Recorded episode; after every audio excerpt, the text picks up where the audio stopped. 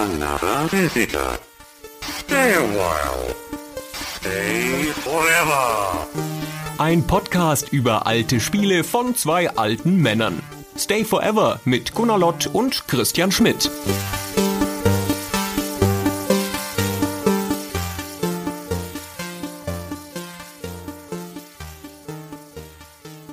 Christian, in einer Folge der Heftkritik, als wir über einer alten GameStar gesessen haben, durchgeblättert haben, habe ich meinem Schmerz Ausdruck gegeben, dass ich nicht schreiben durfte, ein Rollenspiel, das keine Rolle spielt, weil Jörg Langer mir das rausgestrichen hat.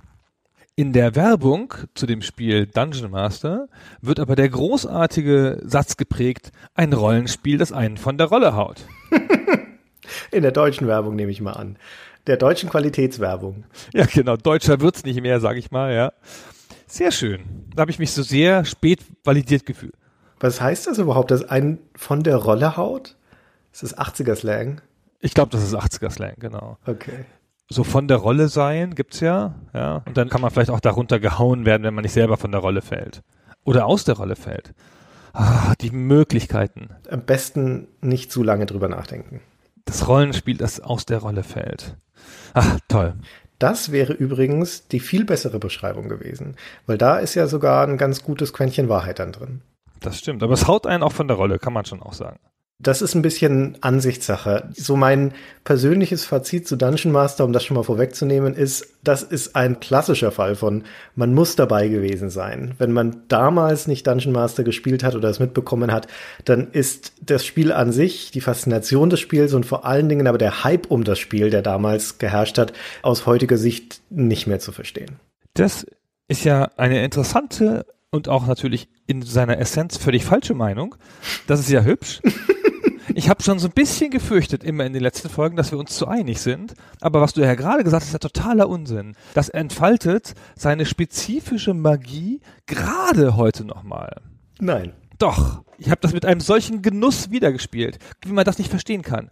Also, wie man diese Meinung vertreten kann, da muss man schon ein bisschen nostalgisch verblendet sein, um ehrlich zu sein, weil das ist heute weder sonderlich gut spielbar, noch hat es eine aus einer historischen Sicht große Relevanz, weil das, was Dungeon Master damals revolutionär und neu gemacht hat, und das setzt sich schon eher in Anführungszeichen, diese Wörter, das ist nur spezifisch in dieser Zeit zu verstehen, weil es nämlich aus heutiger Perspektive umständlich mühsam und teilweise rückständig ist. Aber wenn halt alles damals noch mühseliger und umständlicher und rückständiger ist, dann ist das trotzdem ein innovativer Fortschritt, den das Spiel gemacht hat. Aber wie gesagt, das ist echt schwer zu verstehen, wenn man nicht den Vergleich hat zu den Spielen vorher.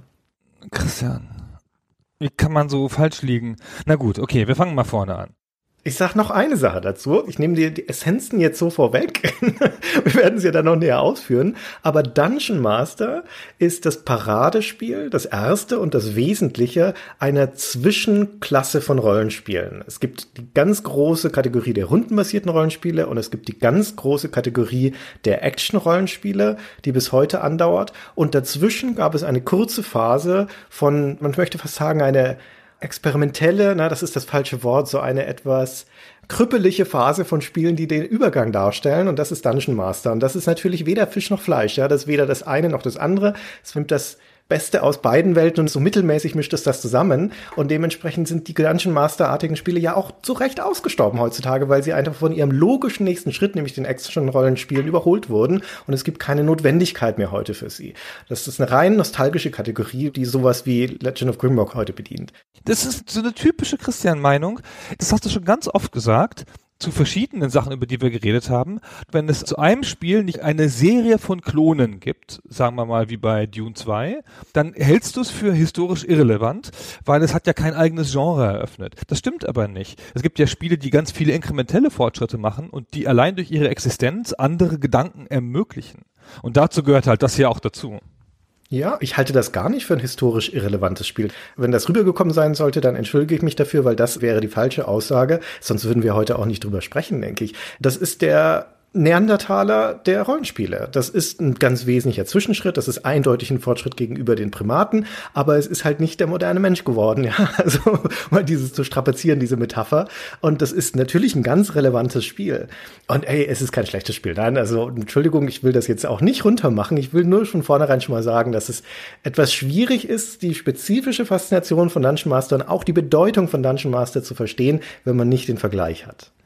Ich finde, der Vergleich erschließt sich aus der heutigen Sicht nochmal ganz neu und ganz eigen. So, natürlich aus der damaligen Zeit, das werden wir gleich, wenn ich das mit großer Poesie versuche zu beschreiben, wie mich das Spiel damals berührt hat, da werden wir noch zu kommen. Aber genauso interessant ist, finde ich, die Erfahrung des Wiederspielens, weil man nämlich was ganz anderes erwartet, wenn man so ein altes Spiel spielt und das Spiel ist so erstaunlich modern in vielerlei Hinsicht. Also erschreckend modern. Spiel halt andere Spiele aus der Zeit. Nein. Das ist so, als würdest du einen alten Macintosh booten und siehst die Icon-Oberfläche und sagst, das ist erstaunlich modern, das Ding. Ja, das hat manche Sachen gemacht, die zur damaligen Zeit ungewöhnlich waren, aber deswegen ist es doch nicht modern. Wir sind so viel fortschrittlicher heutzutage in den Spielen als ein Dungeon Master. Ich bin gespannt, was das ist, was du modern findest. Überhaupt nicht übrigens. Es gibt ganz viele Spiele, die fallen hinter Dungeon Master zurück, wenn du heute Spiele spielst. Es gibt wenig Spiele, die eine spezifische Sache so gut machen wie Dungeon Master. Dazu werden wir noch kommen. One-Trick-Pony meinst du? Na gut, also dann. Du, du bist so doof, dass du immer noch das letzte Wort haben musst. Das regt mich jetzt schon wieder auf. Entschuldigung. Okay. Ah! Wir reden über ein Rollenspiel. Das einen von der Rolle haut und ein Rollenspiel aus dem Jahr 1987, das also historische Bedeutung hat einerseits, weil es für die Rollenspiele etwas Bedeutsames macht, andererseits aber auch noch so ein bisschen eine lokale Bedeutung auf einer bestimmten Plattform hat, nämlich auf dem Atari ST, für das es rausgekommen ist und wo es zur damaligen Zeit, aber eigentlich bis heute so ein bisschen das definierende, nicht nur ein bisschen, sondern das definierende, das Wegweisende und das erfolgreichste Spiel war. Wenn man an den ST denkt und an Spiel, dann ist das das erste, was einem eigentlich in den Kopf kommt. Genau, das ist auch das dominierende Spiel gewesen, weil es zuerst auf dem Atari ST kam und es eins der wenigen Male ist in den 68.000er Kriegen, dass der Atari ST was gewonnen hat. er hat ja sonst nicht so viel gewonnen. ja, und es kam dann ja später auch noch auf dem Amiga raus und hatte auch gleich noch ein paar Vorteile namentlich im Sounddesign und so. Aber es kam halt zuerst auf dem Atari ST und ich habe es auch auf dem Atari ST gespielt. Ich auch. In der Version 1.0, richtig so, wie sich das gehört damals. Ganz toll. Ich hatte ja selbst keinen ST, aber in meinem Freundeskreis gab es ST-Besitzer und keine Amiga-Besitzer. Ich bin ja, habe ich ja schon häufiger erzählt, nicht mit dem Amiga sozialisiert worden. Und wenn ich bei meinen Freunden war und wir nicht Ballerburg gespielt haben auf dem ST, dann war es gerne mal Dungeon Master. Wenn du da zu zweit davor hockst, ist jetzt nicht unbedingt das Zwei-Spieler-Spiel. Also die Faszination erschöpft sich dann schon nach einiger Zeit, aber wir haben es zumindest immer gerne mal wieder angeworfen. Ach, ich finde, das kann man gut zu zweit spielen. Es ist ja viel zuzugucken am Anfang. Und man lernt ja in dem Spiel so langsam und so. Äh, hat natürlich ein bisschen wenig Story und so. Na gut, wurscht. Als Dungeon Crawl hat es ja diverse Rätselpassagen und da profitiert man möglicherweise noch von einem Ratgeber, der neben einem sitzt, aber ansonsten schon ein klassisches Solospiel. Ja, klassisches Solospiel, das stimmt schon. Also 1987 haben wir schon gesagt, Ende 1987 von der Firma FTL Games, Faster Than Light, die das wie so viele Produkte das tragische Schicksal erlitten haben, dass man sie nicht mehr gut googeln kann, weil hinterher ein Spiel rauskam, das FTL hieß und das heutzutage die Google-Ergebnisse dominiert. Die Firma wurde 1982 gegründet und zwar so als Computer Games Abteilung in einer anderen Firma, die eigentlich Spell-Checking Software hergestellt hat, Rechtschreibprüfung. Genau, Software Heaven hieß die Mutterfirma, gegründet in San Diego, also in Kalifornien, bisschen südlich von Los Angeles und der Wayne Holder, der Gründer dieser Firma, hat dann erstmal nebenbei zu diesen Rechtschreibprüfungsprogrammen, die das Hauptgeschäft war, angefangen auf dem Apple II Spiele zu machen. Das erste Spiel der Firma war Sundog Frozen Legacy schon einigermaßen erfolgreich. Und dann sind da zwei Dinge mehr oder weniger parallel passiert in Mitte der 80er. Das eine ist, dass in San Diego so ein kleines Zwei-Mann-Team vor sich hingewerkelt hat. Das waren zwei Studenten, die haben ein Indie-Studio gegründet, nannten sich PVC Dragon, haben an einem Ultima-Klon gearbeitet, den nannten sie Crystal Dragon, auch für den Apple II. Und diese beiden Jungs, Doug Bell und Andy Jaros hießen die, denen ging dann so nach ein paar Monaten, ja, langsam das Geld aus. Und dann dachten sie, na gut, jetzt müssen wir uns doch irgendwie mal ein paar von den lokalen Gamesfirmen andienen und schauen, ob irgendjemand unser Spiel haben möchte und uns unter Vertrag nimmt. Und dann sind sie eben bei FTL gelandet und der Holder hat gesagt, ja, okay, kommt zu uns an Bord und ihr dürft euer Spiel bei uns fertig machen. Und zeitgleich kündigte allerdings Atari den ST an, also die neue Generation von 16-Bit-Heimcomputern. Und der Wayne Holder, der Gründer von FTL, dachte sich, okay, da müssen wir dabei sein. Ja, das ist die Firma, die vorher schon große Heimcomputer gemacht hat. Das wird das nächste große Ding.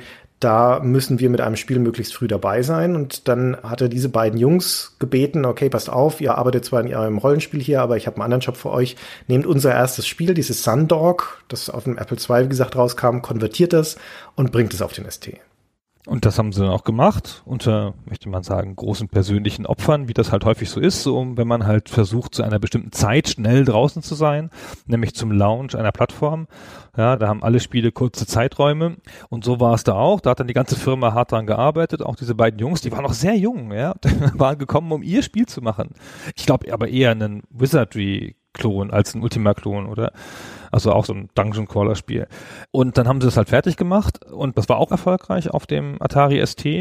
Also das Sundog meinst du, dieser Port? Genau, das Sundog, der Port. Das ist ja eine häufige Strategie, die man so macht. Ne? Du hast halt eine alte Plattform, die gibt's schon lange, ist weit verbreitet, aber da gibt's auch viel Konkurrenz. Dann gehst du auf eine neue Plattform, wo es noch null Konkurrenz gibt und dann hast du gute Chancen, einen großen Teil dieser Plattform zu kriegen, auch wenn die kleiner ist. Ja, das hat sich voll bewährt in dem Fall. Ja. Genau. Es hat sich wohl bewährt für sie, genau. Es gibt keine offiziellen Zahlen, aber sie haben immer gesagt, damit seien sie zufrieden gewesen und damit konnten sie dann auch die Firma am Leben halten eine ganze Weile, während sie sich dann nämlich darauf konzentriert haben, mit ihrer kleinen Firma das Spiel Crystal Dragon zu machen, das dann umbenannt wurde in Dungeon Master nach einer Zeit.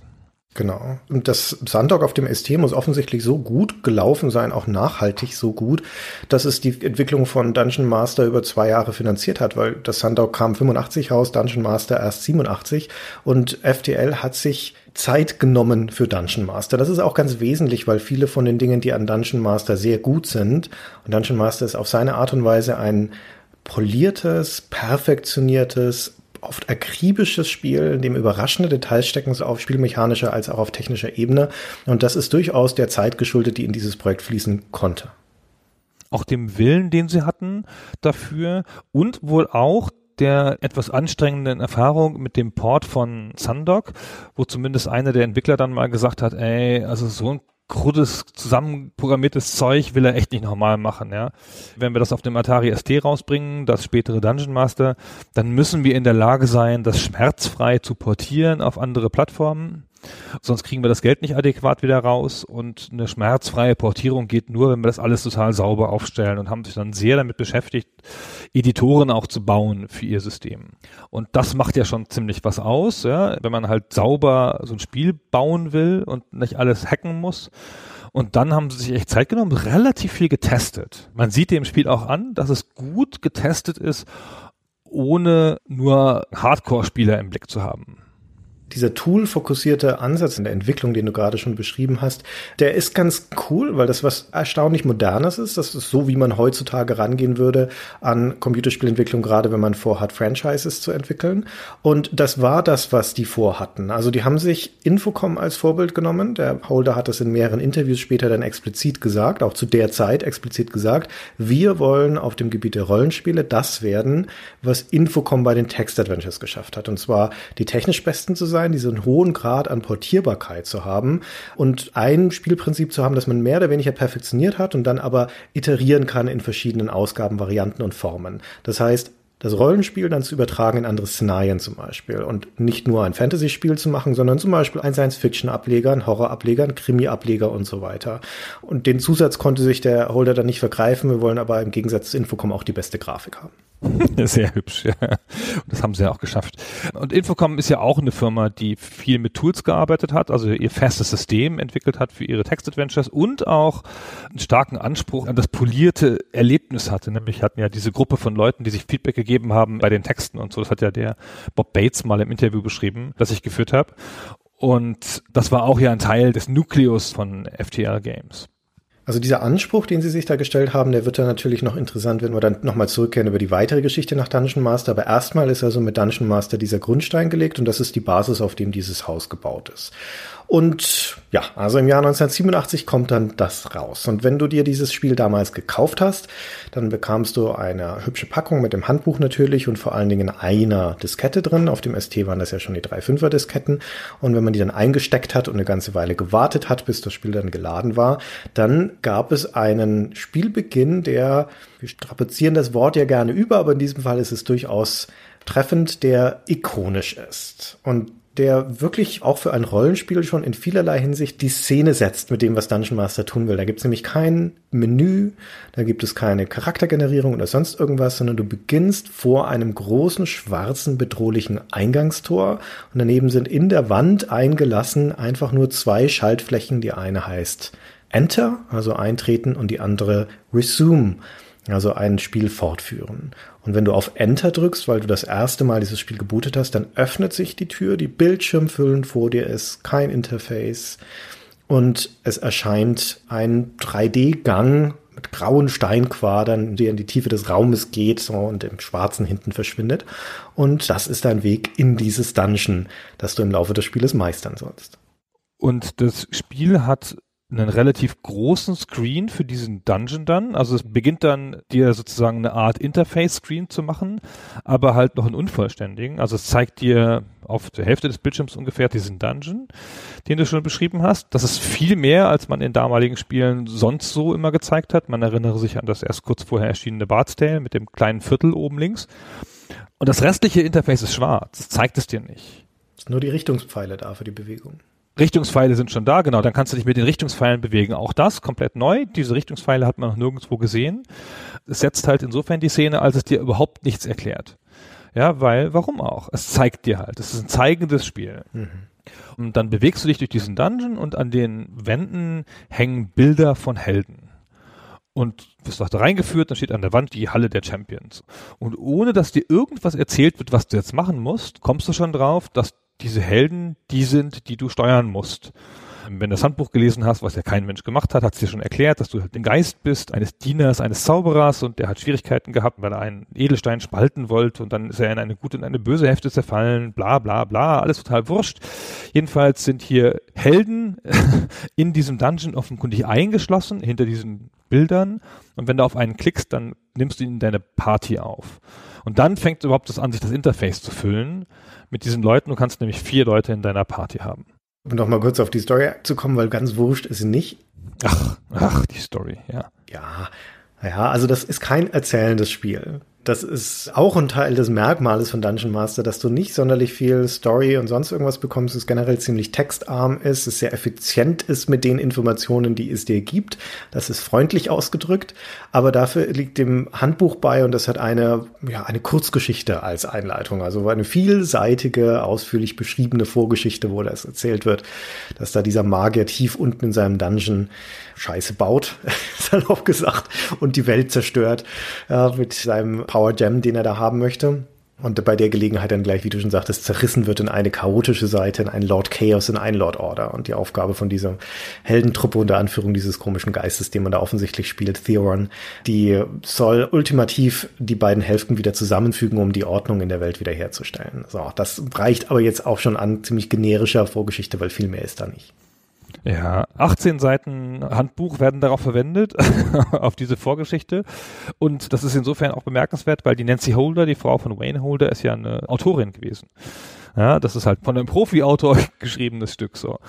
Naja, Mensch ich kannte den Namen jetzt nicht, aber wenn man zufällig sich in dem literarischen Bereich von Buffy the Vampire Slayer bewegt, dann ist die da offensichtlich ein bekannter Name, weil sie nämlich einen großen Teil der offiziellen Romane dazu geschrieben hat, aber durchaus auch eine dekorierte Autorin im Bereich des Horrors. Es ist ja nicht umsonst, dass ihr Mann, der Wayne Holder, eine Softwarefirma für Rechtschreibprüfung gegründet hat. Das hat er für seine Frau gemacht, damit ihre Bücher rechtschreibgeprüft werden können.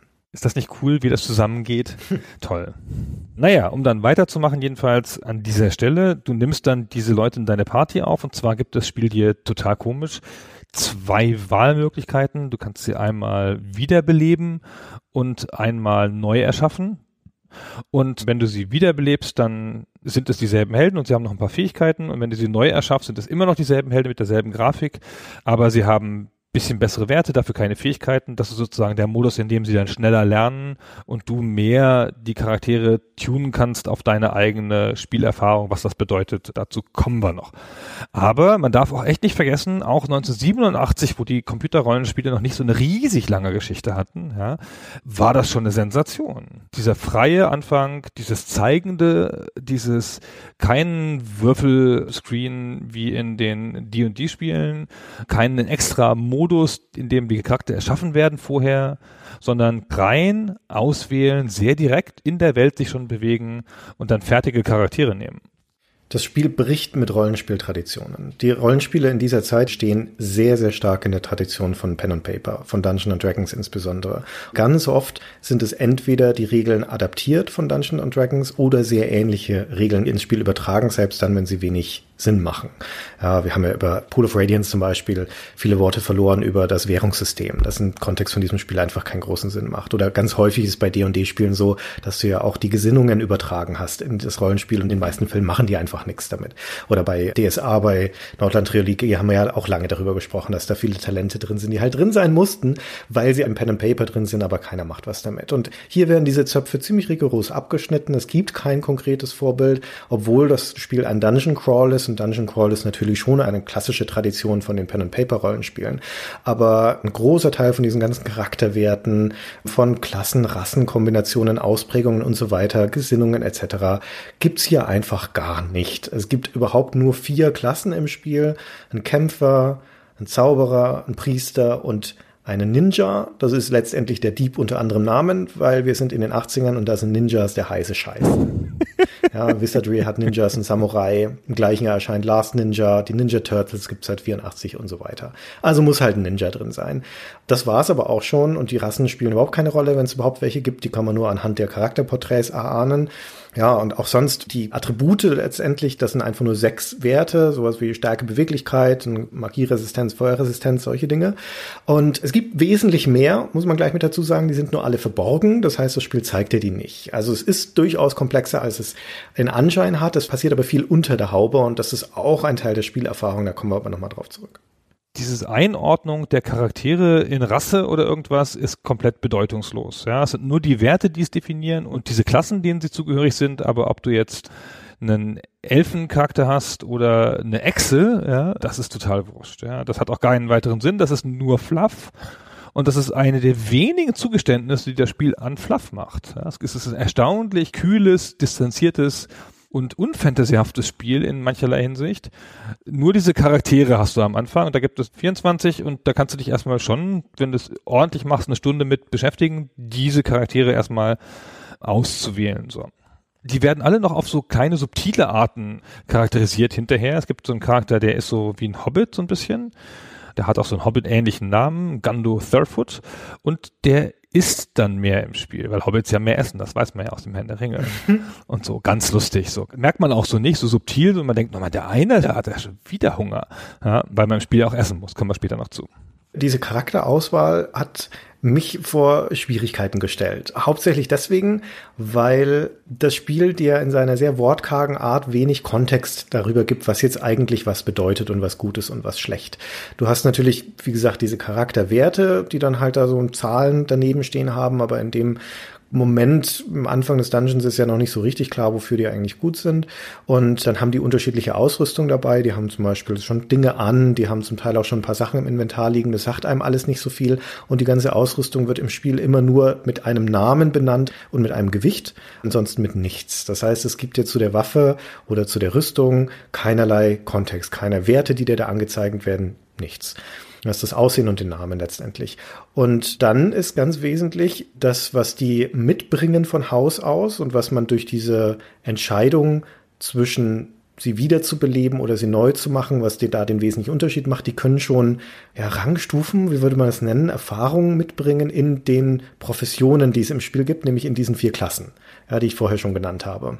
Und die werden vom Spiel auch nur durch einen Text benannt. Ja, das ist ein Rangsystem, in dem man da aufsteigen kann, aber ein textbasiertes Rangsystem. Da kann dann zum Beispiel einer von den Charakteren ein Kämpfer-Novize sein und der andere ein Ninja-Geselle. Und dann gibt es da auch welche, die sind mehreres davon oder haben sogar drei oder ja, ich glaube, das ist das Maximum, was du am Anfang haben kannst von diesen Klassen. Und auch das ist nicht so wahnsinnig hilfreich, um zu entscheiden, ob jemand besonders gut oder schlecht ist. Und überhaupt sagt er das Spiel aber an dieser Stelle schon, dass es auch beliebige Kombinationen geben kann von diesen Klassen und dass sowas auch wieder traditionell althergebrachtes wie ein Held, eine Klasse hier in diesem Spiel nicht gilt. Genau, der Z, Duke of Baneville oder Banville, hat vier Klassen sogar. Der ist in allen vieren. Und das sind ja die Handwerksklassen, Novice, Apprentice, Journeyman. So werden ja auch im Handwerksberufen die Ebenen bezeichnet. Mhm. Genau. Geht aber dann natürlich noch weit höher. Geht noch weit höher, genau. Das sind halt die ersten Stufen, die du hier hast. Und du kannst dir aber das schon so logisch zusammenstellen mit ein bisschen Rollenspielgefühl und es ist auch in mancherlei Hinsicht gar nicht so wichtig, finde ich. Aber das ist noch eine andere Sache.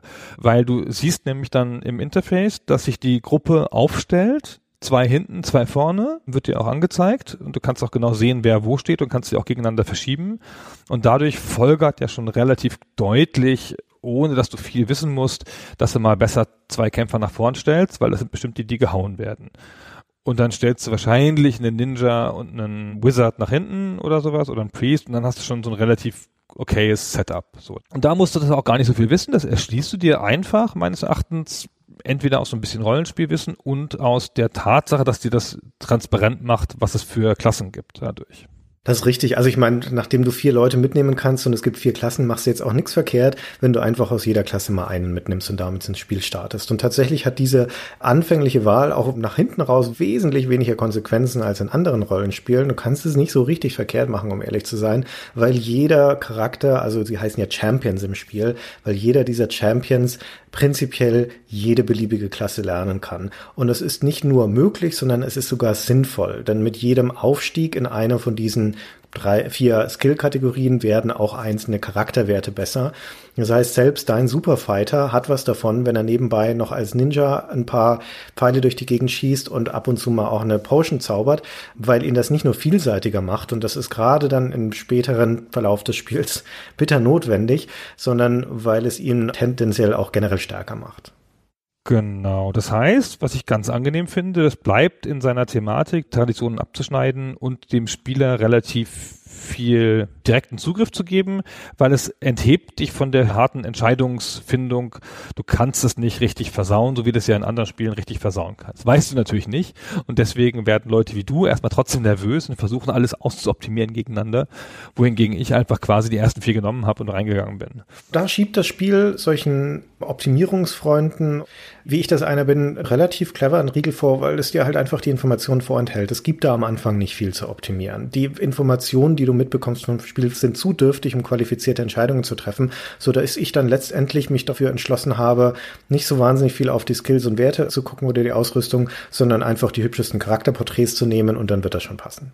Ja, genau. Und das ist auch die richtige Wahl. So. Musst ja immerhin stundenlang anstarren. Das ist generell nicht verkehrt, finde ich. Ja, genau. Ich habe mich auch sofort geärgert beim Wiederspielen, dass ich so einen doofen Charakter genommen habe, der so blöd aussieht. äh, den doofen mit dem Bart und so. Naja, oder der Werwolf, der Wuff heißt. Na toll. Die Charaktere sind Männer und Frauen und Elfen und Zwerge und Hobbits und Zauberer und alles. Die sind alle äh, popkulturmäßig angelegt. Ja, es gibt Hulk, den Barbaren, offenkundig an Conan angelehnt und es gibt Azizi Johari an das gleichnamige Playmate des Jahres 1975 angelehnt. Da fragst du dich doch, ey, also, hey, lass uns mal den Originalnamen eines Playmates aus dem Juni 1975 nehmen, zwölf Jahre her. Okay, fragst du dich. Naja, Mai. Ne? Und die rote Sonja gibt's noch und sowas in der Art. Naja. Und wie viele Playmates sind schon in Rollenspielen verewigt? Das stimmt, das ist schon sehr originell. Und noch dazu in einem so bekannten. Da kann sich die Frau Johari schon glücklich schätzen. Ich weiß nicht, ob sie es jemals erfahren hat. ja, das hat sie bestimmt erfahren. Und hat sich auch bestimmt gefreut und so. Bestimmt.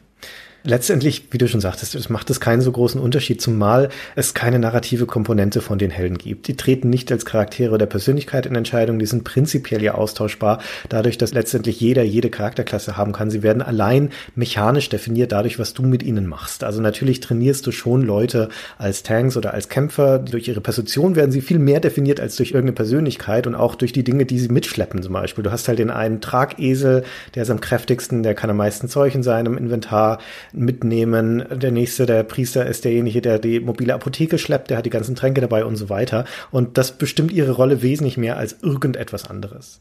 Genau, sie werden zu dem, was du mit ihnen machst, weil nämlich anders als in anderen Spielen sammeln sie Erfahrung durchs Tun. Ja. Das ist ein neues Konzept zu der Zeit.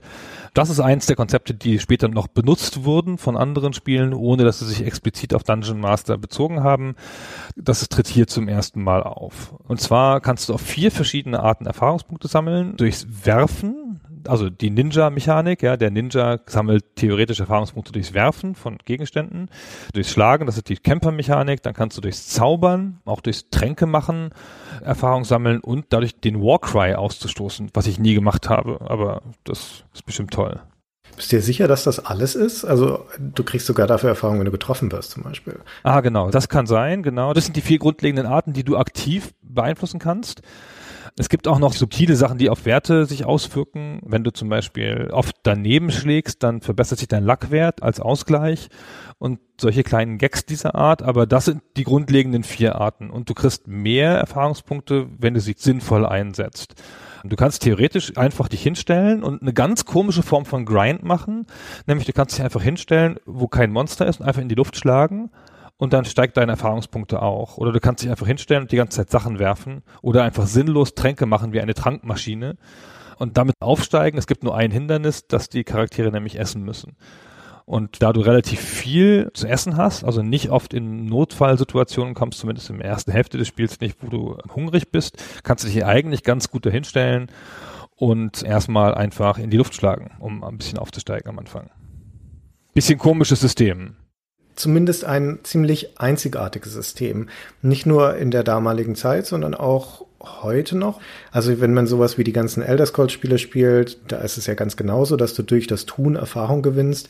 Da ist es aber logischer eingebettet in die Handlungen, die im Spiel Sinn machen. Hier ist es tatsächlich keine so abwegige Strategie, sogar eine relativ notwendige, dass du deine Party trainierst, indem du sie in eine sichere Ecke stellst und dort einfach zaubern lässt oder Gegenstände werfen lässt. Das ist so klassisches Ninja-Training. Du schmeißt so oft einen Stein gegen die Wand, bis das nächste Level da ist. Und das ist natürlich einerseits mühsam. Es ist auch in der Vorstellung, was die Helden da im Dungeon machen, es ist absurd, dass sie sich in der Ecke stellen und Steine gegen die Wand schmeißen. Das macht auch innerhalb von dieser Spielrealität keinen großen Sinn.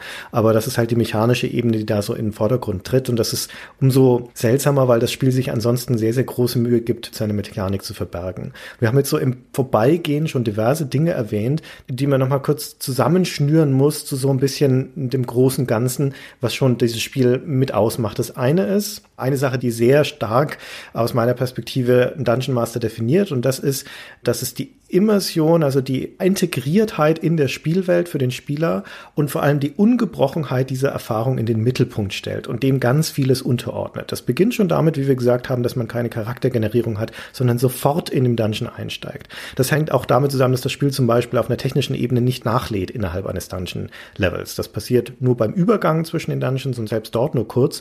Alles Relevante für das Spiel wird am Anfang in den Speicher geladen und dann ist es eine ziemlich flüssige Spielerfahrung.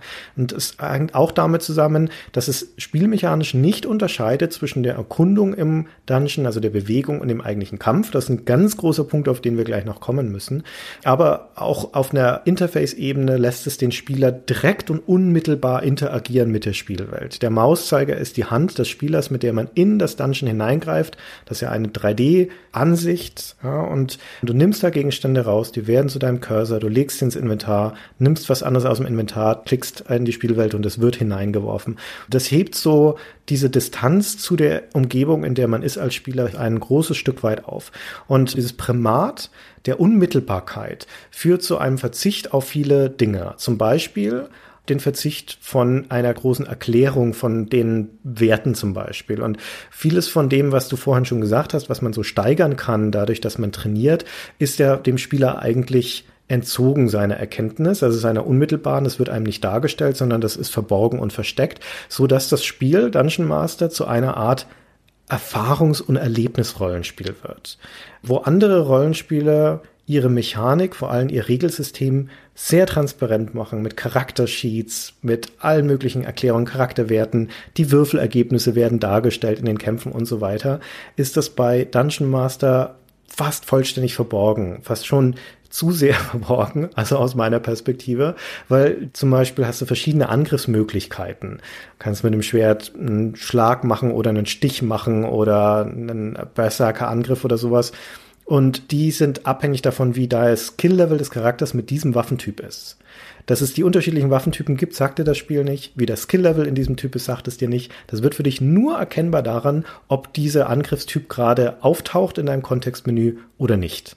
Ja, und mit einem Levelaufstieg, den du irgendwann mal hast, in dieser Waffengattung wird es dann sichtbar oder freigeschalten für dich. Oder bei den Zaubern, ob deine Zauber erfolgreich sind oder nicht, hängt davon ab, wie gut dein Zauberer trainiert ist in der jeweiligen Elementarschule zum Beispiel, eines Feuerzaubers oder Wasserzaubers. Dass es da einen versteckten Skill gibt, sagt dir das Spiel nicht. Hast du absolut keine Ahnung davon. Du weißt nur, das einzig Sichtbare für dich ist, wie häufig dein Charakter scheitert. Ja, dann willst du eine Potion machen, dein Zauber ist untrainiert darin, dann geht es halt jedes zweite Mal schief. Und mit der Zeit wirst du besser darin, da wird ein versteckter Skillwert hochgelevelt, aber du erfährst es einfach nicht. Das heißt, das Spiel zwingt dich um es erfolgreich spielen zu können, zum Ausprobieren. Es ist ein ganz wesentlicher Teil der Spielerfahrung, auszuprobieren und intuitiv zu lernen, indem du Dinge einfach tust. Und das wiederum ist ganz logisch und cool gespiegelt in dem Erfahrungsgewinn deiner Charaktere, denn die werden auch durchs Ausprobieren und Tun besser. Genau, das ist insgesamt, das hat natürlich diese kleinen Nachteile mit dem möglichen Grind, aber es ist insgesamt ein total schlüssiges System, das auch gut in die Welt passt. Was du jetzt natürlich ein bisschen unterverkauft hast, ist die Tatsache, dass man in diese Welt greifen kann, die so unfassbar super sich anfühlte zu der Zeit, ja, dass man halt was nehmen kann, es wird zum Cursor und dann kannst du es in den 3D-Raum werfen durch so eine Bewegung und dann fliegt der Gegenstand, der berühmte Apfel, den man immer anfangs nimmt, mit dem man halt rumwirft, fliegt kleiner werdend in die 3D-Welt und es ist eine völlig valide Technik, dass du am Anfang mit Nahrungsmitteln auf Monster wirfst. Ja, das machst du die ganze Zeit und es wirkt sogar besonders gut bei einigen Monstern. Und das ist immer so ein Teil des Kampfes, so dass du das machst. Und alleine schon dieses Versprechen, dass das Spiel dir gibt im allerersten Screen, dass du diesen Button drückst, die Tür geht auf, du kannst da reingehen. Dieses Versprechen hält es die ganze Zeit ein, dass du halt mit dieser Hand halt Sachen machen kannst. Und das gibt ein ganz starkes Feedback, weil du mit dieser Hand ja auch dann Sachen manipulierst, wie du machst Türen damit auf oder solche Sachen. Ja. Es gibt gleich so eine sensationelle Szene, wenn du sie nicht verpasst.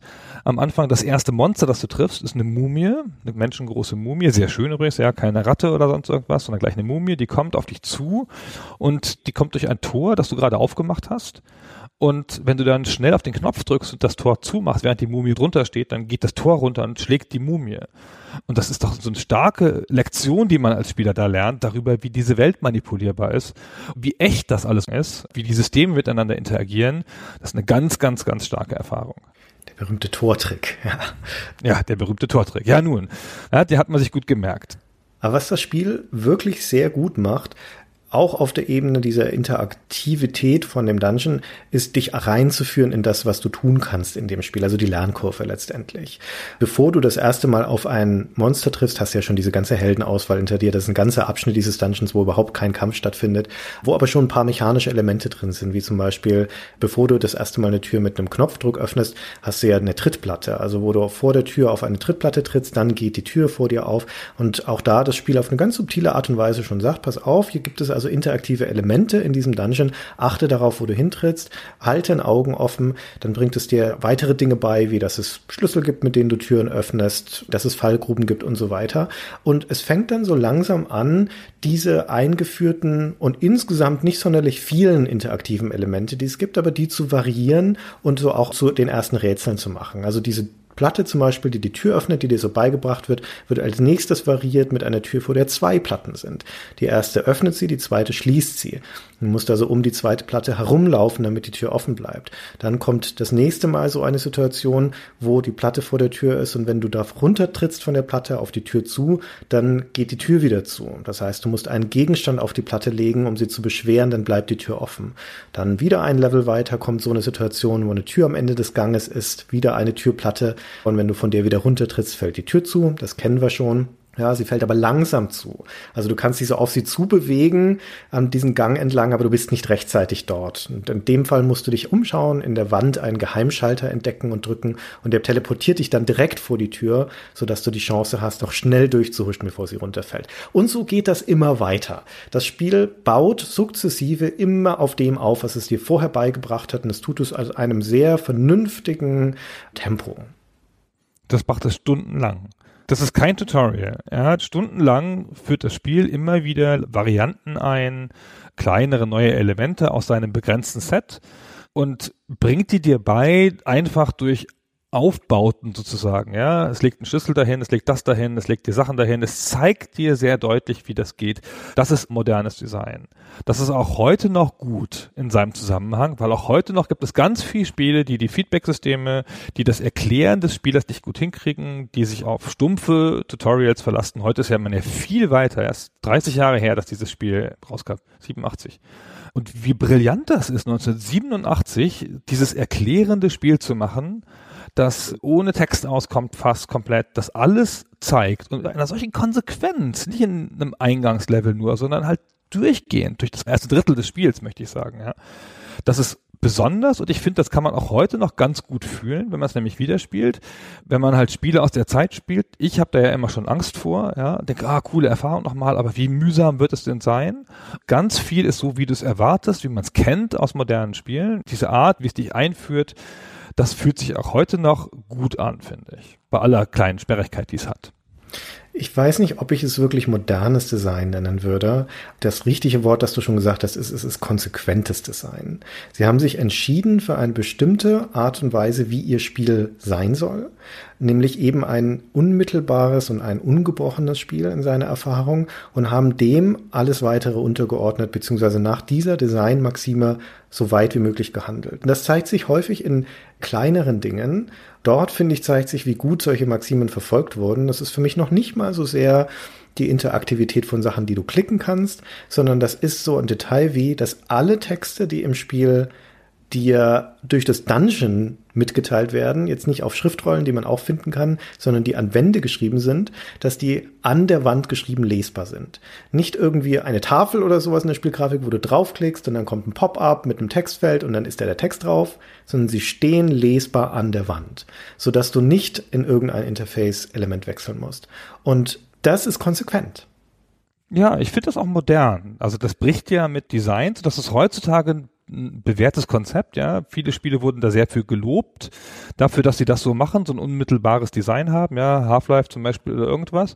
Und das kommt halt sehr, sehr früh mit so einem Konzept, ja. Da hat noch nie jemand drüber nachgedacht, so konsequent mit den Designregeln zu brechen.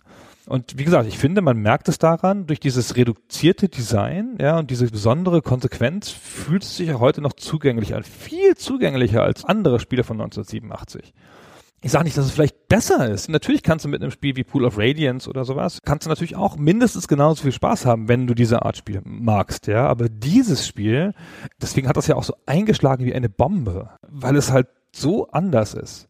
Und natürlich ist es in seiner Reduziertheit, kannst du sagen, es ist jetzt ein bisschen viel reduziert, ja. Mei, ja, ich hätte gern noch eine deutlichere Charakterprogression gehabt und Werte und sichtbare Rollenspielwürfel eingeblendet oder so. Aber ganz viel von dem, was es will, macht es auch. Ja, auf der Ebene des Dungeons, ja, und der Interaktion mit dem Dungeon, ja, aber ich finde das Interface an sich nicht konsequent genug und nicht modern in der Hinsicht. Also, das ist ein mausgesteuertes Spiel und das ist keine Selbstverständlichkeit in der Zeit. Das Pool of Radiance, das du gerade schon erwähnt hattest, ist ja noch komplett tastaturgesteuert zum Beispiel. Das ist der Standard. Und es ist aber auch an den Stellen mausgesteuert, wo eine Tastatursteuerung besser wäre. Also das Einzige, was du mit der Tastatur machen kannst, ist dich durchs Dungeons bewegen, notdürftig, aber du kannst zum Beispiel schon nicht mehr die Angriffsschläge mit Tasten ausführen, obwohl es viel besser und effizienter wäre. Da zwingt es dich dazu, mit einer Maus das Angriffs-Icon anzuklicken des jeweiligen Charakters und dann öffnet sich ein Menü, wo du den eigentlichen Schlag auswählst, wo du dann nochmal entscheiden musst, ob der jetzt, wie ich schon sagte, stechen, schlagen oder sonst irgendwas soll. Und oben hast du ja deine vier Charaktere, die da mit ihren Bildchen und ihren Lebensenergie und Magiebalken und sowas dargestellt werden. Und daneben ist nochmal ein separates Interface-Element für die Ordnung, in der sie stehen. Zwei vorne, zwei hinten und so weiter. Und das ist eine redundante Information, die auch keinen richtigen Sinn macht. Also ich kann zwar die Charaktere in dieser Positionsgrafik an dem Interface-Element austauschen, nicht aber in der Reihenfolge, in der ihre Porträts da sind, obwohl das ja viel logischer wäre und ich das auch so erwartet hätte. Vielleicht auch dadurch, dass es die nachfolgenden Spiele dann so gemacht haben. Also es hat noch sperrige Elemente im Interface, die es umständlicher zu bedienen machen. Auf das Magiesystem will ich noch gar nicht gehen an dieser Stelle, weil das ist nochmal ein ganz anderes Thema. Aber deswegen fühlt es sich nicht modern an. Wenn du das Spiel heutzutage spielst, wirst du das Interface als umständlich und sperrig empfinden. Da bin ich mir sehr sicher. Ja, aber doch viel weniger, als selbst heute noch manche Spiele umständlich und sperrig sind. Wenn damals der Standard 100 war, war es da 180 und wenn heute der Standard 300 ist, dann ist es aber immer noch 180, also gut im letzten Drittel oder sonst irgendwas. Ja, es ist auch heute nicht krass zurückgefallen gegen die heutige Zeit, weil es seinerzeit damals so weit voraus war. Und das, was es tun will, dieses intuitive Erklären, tut es auch heute noch. Ja, aber das ist ja eine andere Geschichte. Das intuitive Erklären, ja, unbenommen, da ist es tatsächlich ausgezeichnet. Da setzt es auch heute noch, ich will nicht sagen die Maßstäbe, aber das macht es auch nach heutigem Maßstab noch sehr, sehr gut. Das Interface ist eine andere Geschichte und das ist das, was ich am Anfang schon meinte, wie fortschrittlich das wirklich war und wie modern sich das angefühlt hat, kann man aus heutiger Perspektive nicht mehr gut beurteilen, wenn man damals nicht dabei war, weil da musste eben die Vorgänger kennen, um zu wissen, was für ein Fortschritt das tatsächlich war. Ja, aber man merkt doch heute noch so deutlich, wie smooth es ist. Das ist doch eine Seltenheit, dass so alte Spiele so smooth sind. Nein, es ist überhaupt nicht smooth. Wo ist es denn bitte smooth? Na, in der Art, wie es dir seine Welt erklärt. Nochmal, sprechen wir über das Interface hier oder sprechen wir über die Interaktion in der Welt und die Lernkurve? Nein, darüber, wie das Spiel sich erklärt. Das Interface ist ja auch immerhin selbsterklärend, ja. Das stimmt. Ich sage jetzt nicht, dass es perfekt ist, ja, und das Magie-Interface ist irritierend. ja. Und das habe ich auch noch lange Zeit falsch gemacht, weil ich das Umschalten so irritierend finde zwischen den Charakteren, aber kommen wir gleich noch zu.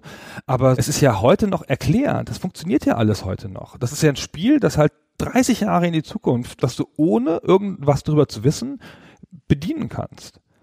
Ja, und das ist das, was ich mit modern meine. Vielleicht haben wir auch einfach leicht unterschiedliche Auffassungen von modern. Es sieht ja natürlich nicht modern aus. Insbesondere nicht vom Interface. Und natürlich ist Interface heutzutage wesentlich weiter, ja. Aber es ist nicht so weit zurückgefallen wie 30 Jahre das ist eine Frage der Verhältnismäßigkeit, klar. Aber wenn wir jetzt hier über Design reden und Designprinzipien, dann ist Dungeon Master in viel größerem Maße ein designtes Spiel, wo also Prinzipien und Überlegungen dahinter stecken, als alle anderen Rollenspiele, die in der Zeit waren. Und ich würde fast sagen, auf dieser Ebene des designgetriebenen, prinzipiengetriebenen Entwicklungsphilosophie oder wie man das sagen möchte, ist das tatsächlich ein wegweisendes Spiel, ein Meilenstein. Ist dieses Design und sind diese Prinzipien perfekt? Nein. Das kommt immer darauf an, welche man nimmt. Wenn man als Designprinzip Prinzip ansetzt, wir möchten unseren Spieler sukzessive und ohne Worte durch das Erfahren und Erkunden heranbringen an Prinzipien, die dann auch immer aufeinander aufbauen, dann würde ich sagen, wunderbar, macht es einen sehr, sehr guten Job. Das ist diese immersive, erfahrbare Spielerfahrung. Wenn man sagt, das sollte eine möglichst ungebrochene Designerfahrung sein, das Interface sollte dazu sein, sich so weit wie möglich zurückzunehmen und die Spielerfahrung so unmittelbar wie möglich zu machen, dann würde ich sagen, das ist nicht gut gelungen, weil du musst im Spiel ständig und immer wieder und auf mühseligste Art und Weise dich mit dem Interface auseinandersetzen, weil Dinge, die du immer wieder machen möchtest, wie zum Beispiel einfach nur ein Zauber zu sprechen oder einen Angriff zu machen, erfordern viel Arbeit im Interface. Und da ist das Designprinzip der Einfachheit und der Unmittelbarkeit nicht gut umgesetzt. Das stimmt. Also ich sage ja auch nicht, dass es ein perfektes Spiel ist. Ich finde es für seine Zeit ist es ein perfektes Spiel. Ja, heutzutage ja gut, alle Sachen altern. Aber ich hatte mir die Erfahrung viel anstrengender erwartet und sie war viel weniger anstrengend, hatte erstaunlich viel Spaß beim Wiederspielen. Wie gesagt, das Intuitive funktioniert schon noch. Es ist ja schon super konsequent in seinen Sachen und ich finde, das zeigt das auch in so kleinen Sachen. Ja, es zeigt zum Beispiel dir im Inventar, das ist eins der frühen Spiele, wenn ich das erste, dass diese Paper Doll macht, also dass diese Figur in die Mitte zeichnet, wo du dann einfach deine rechte und eine linke Hand hast, wo du dann deine Inventarsachen draufziehst, ja, auch das eine Innovation, die glaube ich dieses Spiel erfunden hat, die ab jetzt dann in jedem Rollenspiel ist oder in ziemlich vielen jedenfalls. Genau, da hat es noch einen Mund und ein Auge, sehr nett, die so drüber sind. Und wenn man auf das Auge klickt, kriegt man Werte angezeigt und man kann Inventargegenstände auf das Auge ziehen und dann werden sie beschrieben und man kann Inventargegenstände auf den Mund ziehen, dann werden sie gegessen. Auch das ohne Erklärung notwendig, ohne Kontextmenü, ohne Rechtsklick und irgendwas öffnen. Ja, einfach so zack, musst du niemandem erklären, diese Art von Interface. Machst du einfach. Du hast eine Truhe, wie mache ich die Truhe auf? Irgendwie, keine Ahnung, ich ziehe sie in die Hand, geht sie alleine auf. Zack. Perfekt ins Interface eingefügt. Und davon hat das so ganz, ganz viele Kleinigkeiten, die halt super schön sind, die super klar sind. Die wunderbare Art, wie das mit Fackeln umgeht, wird dann auf Ewigkeiten nicht mehr eingeholt, eine ganze Zeit lang, weil das mit dem Farbgradienten beim Atari ST arbeitet und dann die Welt immer dunkler wird, während die Fackel abbrennt. Dynamisches Licht, wenn man so möchte. Ja, genau. Sensationell realistisches Gefühl, weil das so langsam geht, dass du es nicht merkst. Du starrst auf den Bildschirm, denkst, ah, also ein bisschen meine Augen, ah, ich werde aber auch echt, es ist schon spät, wa? Und dann so, die Fackel ist runtergebrannt. Deswegen sehe ich nichts mehr. Ja, das geht so graduell und das ist so eine starke Erfahrung. Die ganze Zeit läufst du ja mit einer halb abgebrannten Fackel rum, weil Fackeln sind einigermaßen selten und dann machst du nicht eine Fackel an, nur weil sie halb runtergebrannt ist, du jetzt genervt bist. Was für ein cooles, realistisches Gefühl. Also es ist ein zeigendes Spiel. Dadurch, dass es generell relativ textarm ist und eben durch das Interface, wie wir gerade schon beschrieben haben, das eigentlich alles eher unmittelbar machen möchte, setzt es natürlich auch stark auf eine Bildsprache. Also jeder Gegenstand im Spiel hat sein eigenes Bild, sowohl im Inventar als auch in der Spielwelt selbst. Du kannst schon von Weitem erkennen, was da auf dem Boden liegt. Selbst wenn du den Gegenstand noch nicht gesehen hast, ist an der Form schon klar, das wird jetzt eine Rüstung, eine Waffe oder sonst irgendwas sein. Und du kannst es ja dann einfach mit dem Mauszeiger rausgreifen, in der Hand halten, woanders wieder reinlegen, auf den Boden, in eine Nische werfen, wie auch immer. Das funktioniert alles auf einer visuellen Ebene. Und dadurch, dass das Dungeon an sich ein ziemlich kontrastarmer Hintergrund ist, es sind ja graue Wände und es wird auch im Spiel nie was anderes. Es gibt keine anderen Level-Designs oder sonst irgendwas. Es gibt immer nur diesen einen Typ von Hintergrund. Und es gibt immer nur 90 Grad Winkel und quadratische Felder und nichts anderes. Das heißt, dadurch, dass es also so kontrastarm ist, an sich der Hintergrund ist alles, was sich davor abspielt, also ob das die Monster oder die Gegenstände, die Türen oder sonst irgendwas sind, ist automatisch hat es eine Hervorhebung davon, weil alles andere so gleichförmig ist. Also ein Akzent, ein Impuls, wie auch immer man das nennen möchte. Und damit betont es dann auch wieder diese Aspekte und die Beweglichkeit dieser Aspekte, weil das ist ja einer der ganz wichtigen Punkte, die wir, glaube ich, noch nicht so richtig erwähnt haben, dass das ganze Spiel in Echtzeit abläuft. Ja, das ist ja ein ganz wichtiger Punkt. Das Spiel läuft einfach durch. Du bewegst dich zwar gefühlt wie in einem rundenbasierten Spiel. Also die Konvention der Bewegung ist ja ein Anachronismus in diesem Spiel fast, ist ja aus den anderen Spielen entlehnt. Du bewegst dich Feld für Feld für Feld, aber die Zeit läuft real weiter. Du kannst nicht einfach stehen bleiben an der Stelle und dann hält das Spiel an, wie in den früheren Spielen oder in Wizardry oder so, sondern es geht weiter. Es geht auch weiter, wenn du ins Inventar gehst. Schrecklich ist das. ja, oder einen komplizierten Zauber wirkst, ja, den aus mehreren Sachen zusammenklickst, dann geht das auch weiter. Ja, und wenn du schlägst, oder zauberst, dann haben deine Aktionen eine Recovery Time. Das heißt, er braucht eine Sekunde oder zwei, bis er wieder zuschlagen kann, der Held. Ja, das heißt, es ist richtig intensiv, der Kampf, theoretisch. Ja, weil alles in Echtzeit abläuft und die Monster laufen nochmal weg und kommen dann wieder. Die Monster verkriechen sich hinter die Ecke. Die Monster können verdammt nochmal Türen öffnen. Das ist alles ganz schrecklich. Also das Spiel setzt sich dann plötzlich sehr unter Druck im Kampf und dann musst du echt auch schnell agieren und richtig schnell klicken und mit dem Inventar gut auskennen, um das zu beherrschen. Warum haben die das gemacht, Gunnar? Warum läuft das Spiel in Echtzeit? Kurze Antwort auf alle technischen Innovationen, weil sie es konnten. Hm das ist es ja auch. Sie sagen ja auch sowas wie, wir wollten den Spieler unter Druck setzen, wir wollten eine größere Unmittelbarkeit der Erfahrung haben, wir wollten nicht, dass Spieler sich in einer feindseligen Umgebung einfach hinstellen und warten oder sowas. Das ist ja ein Teil der grundlegenden Idee dafür. Das reicht dir nicht als Erklärung, du schweigst so viel sagen. ich würde sagen, der Echtzeitablauf an sich ist ja ein Schritt in Richtung Simulation. Und damit zu einem größeren Realismus. Das ist jetzt ein echt großes Wort im Zusammenhang mit einem Spiel, in dem man sich in 90 Grad Schritten dreht und so felderweise durch die Spielwelt geht.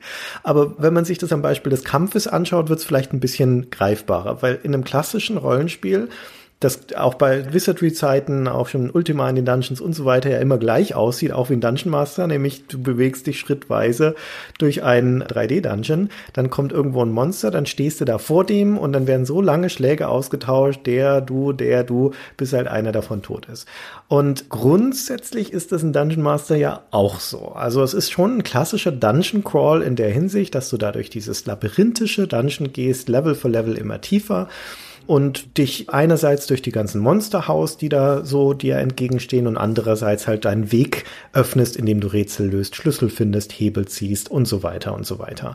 Und das ist auch alles vergleichsweise kompakt. Es holt relativ viel raus aus diesen Spielmechaniken, die es drin hat, aber da kommen jetzt keine dramatischen Überraschungen oder Variationen von diesem Spielprinzip ja, sondern es kommt halt immer nur andere Monster, andere Levels, andere Rätsel und so weiter, bis du dann irgendwo, irgendwann ganz tief unten beim Bosskampf bist.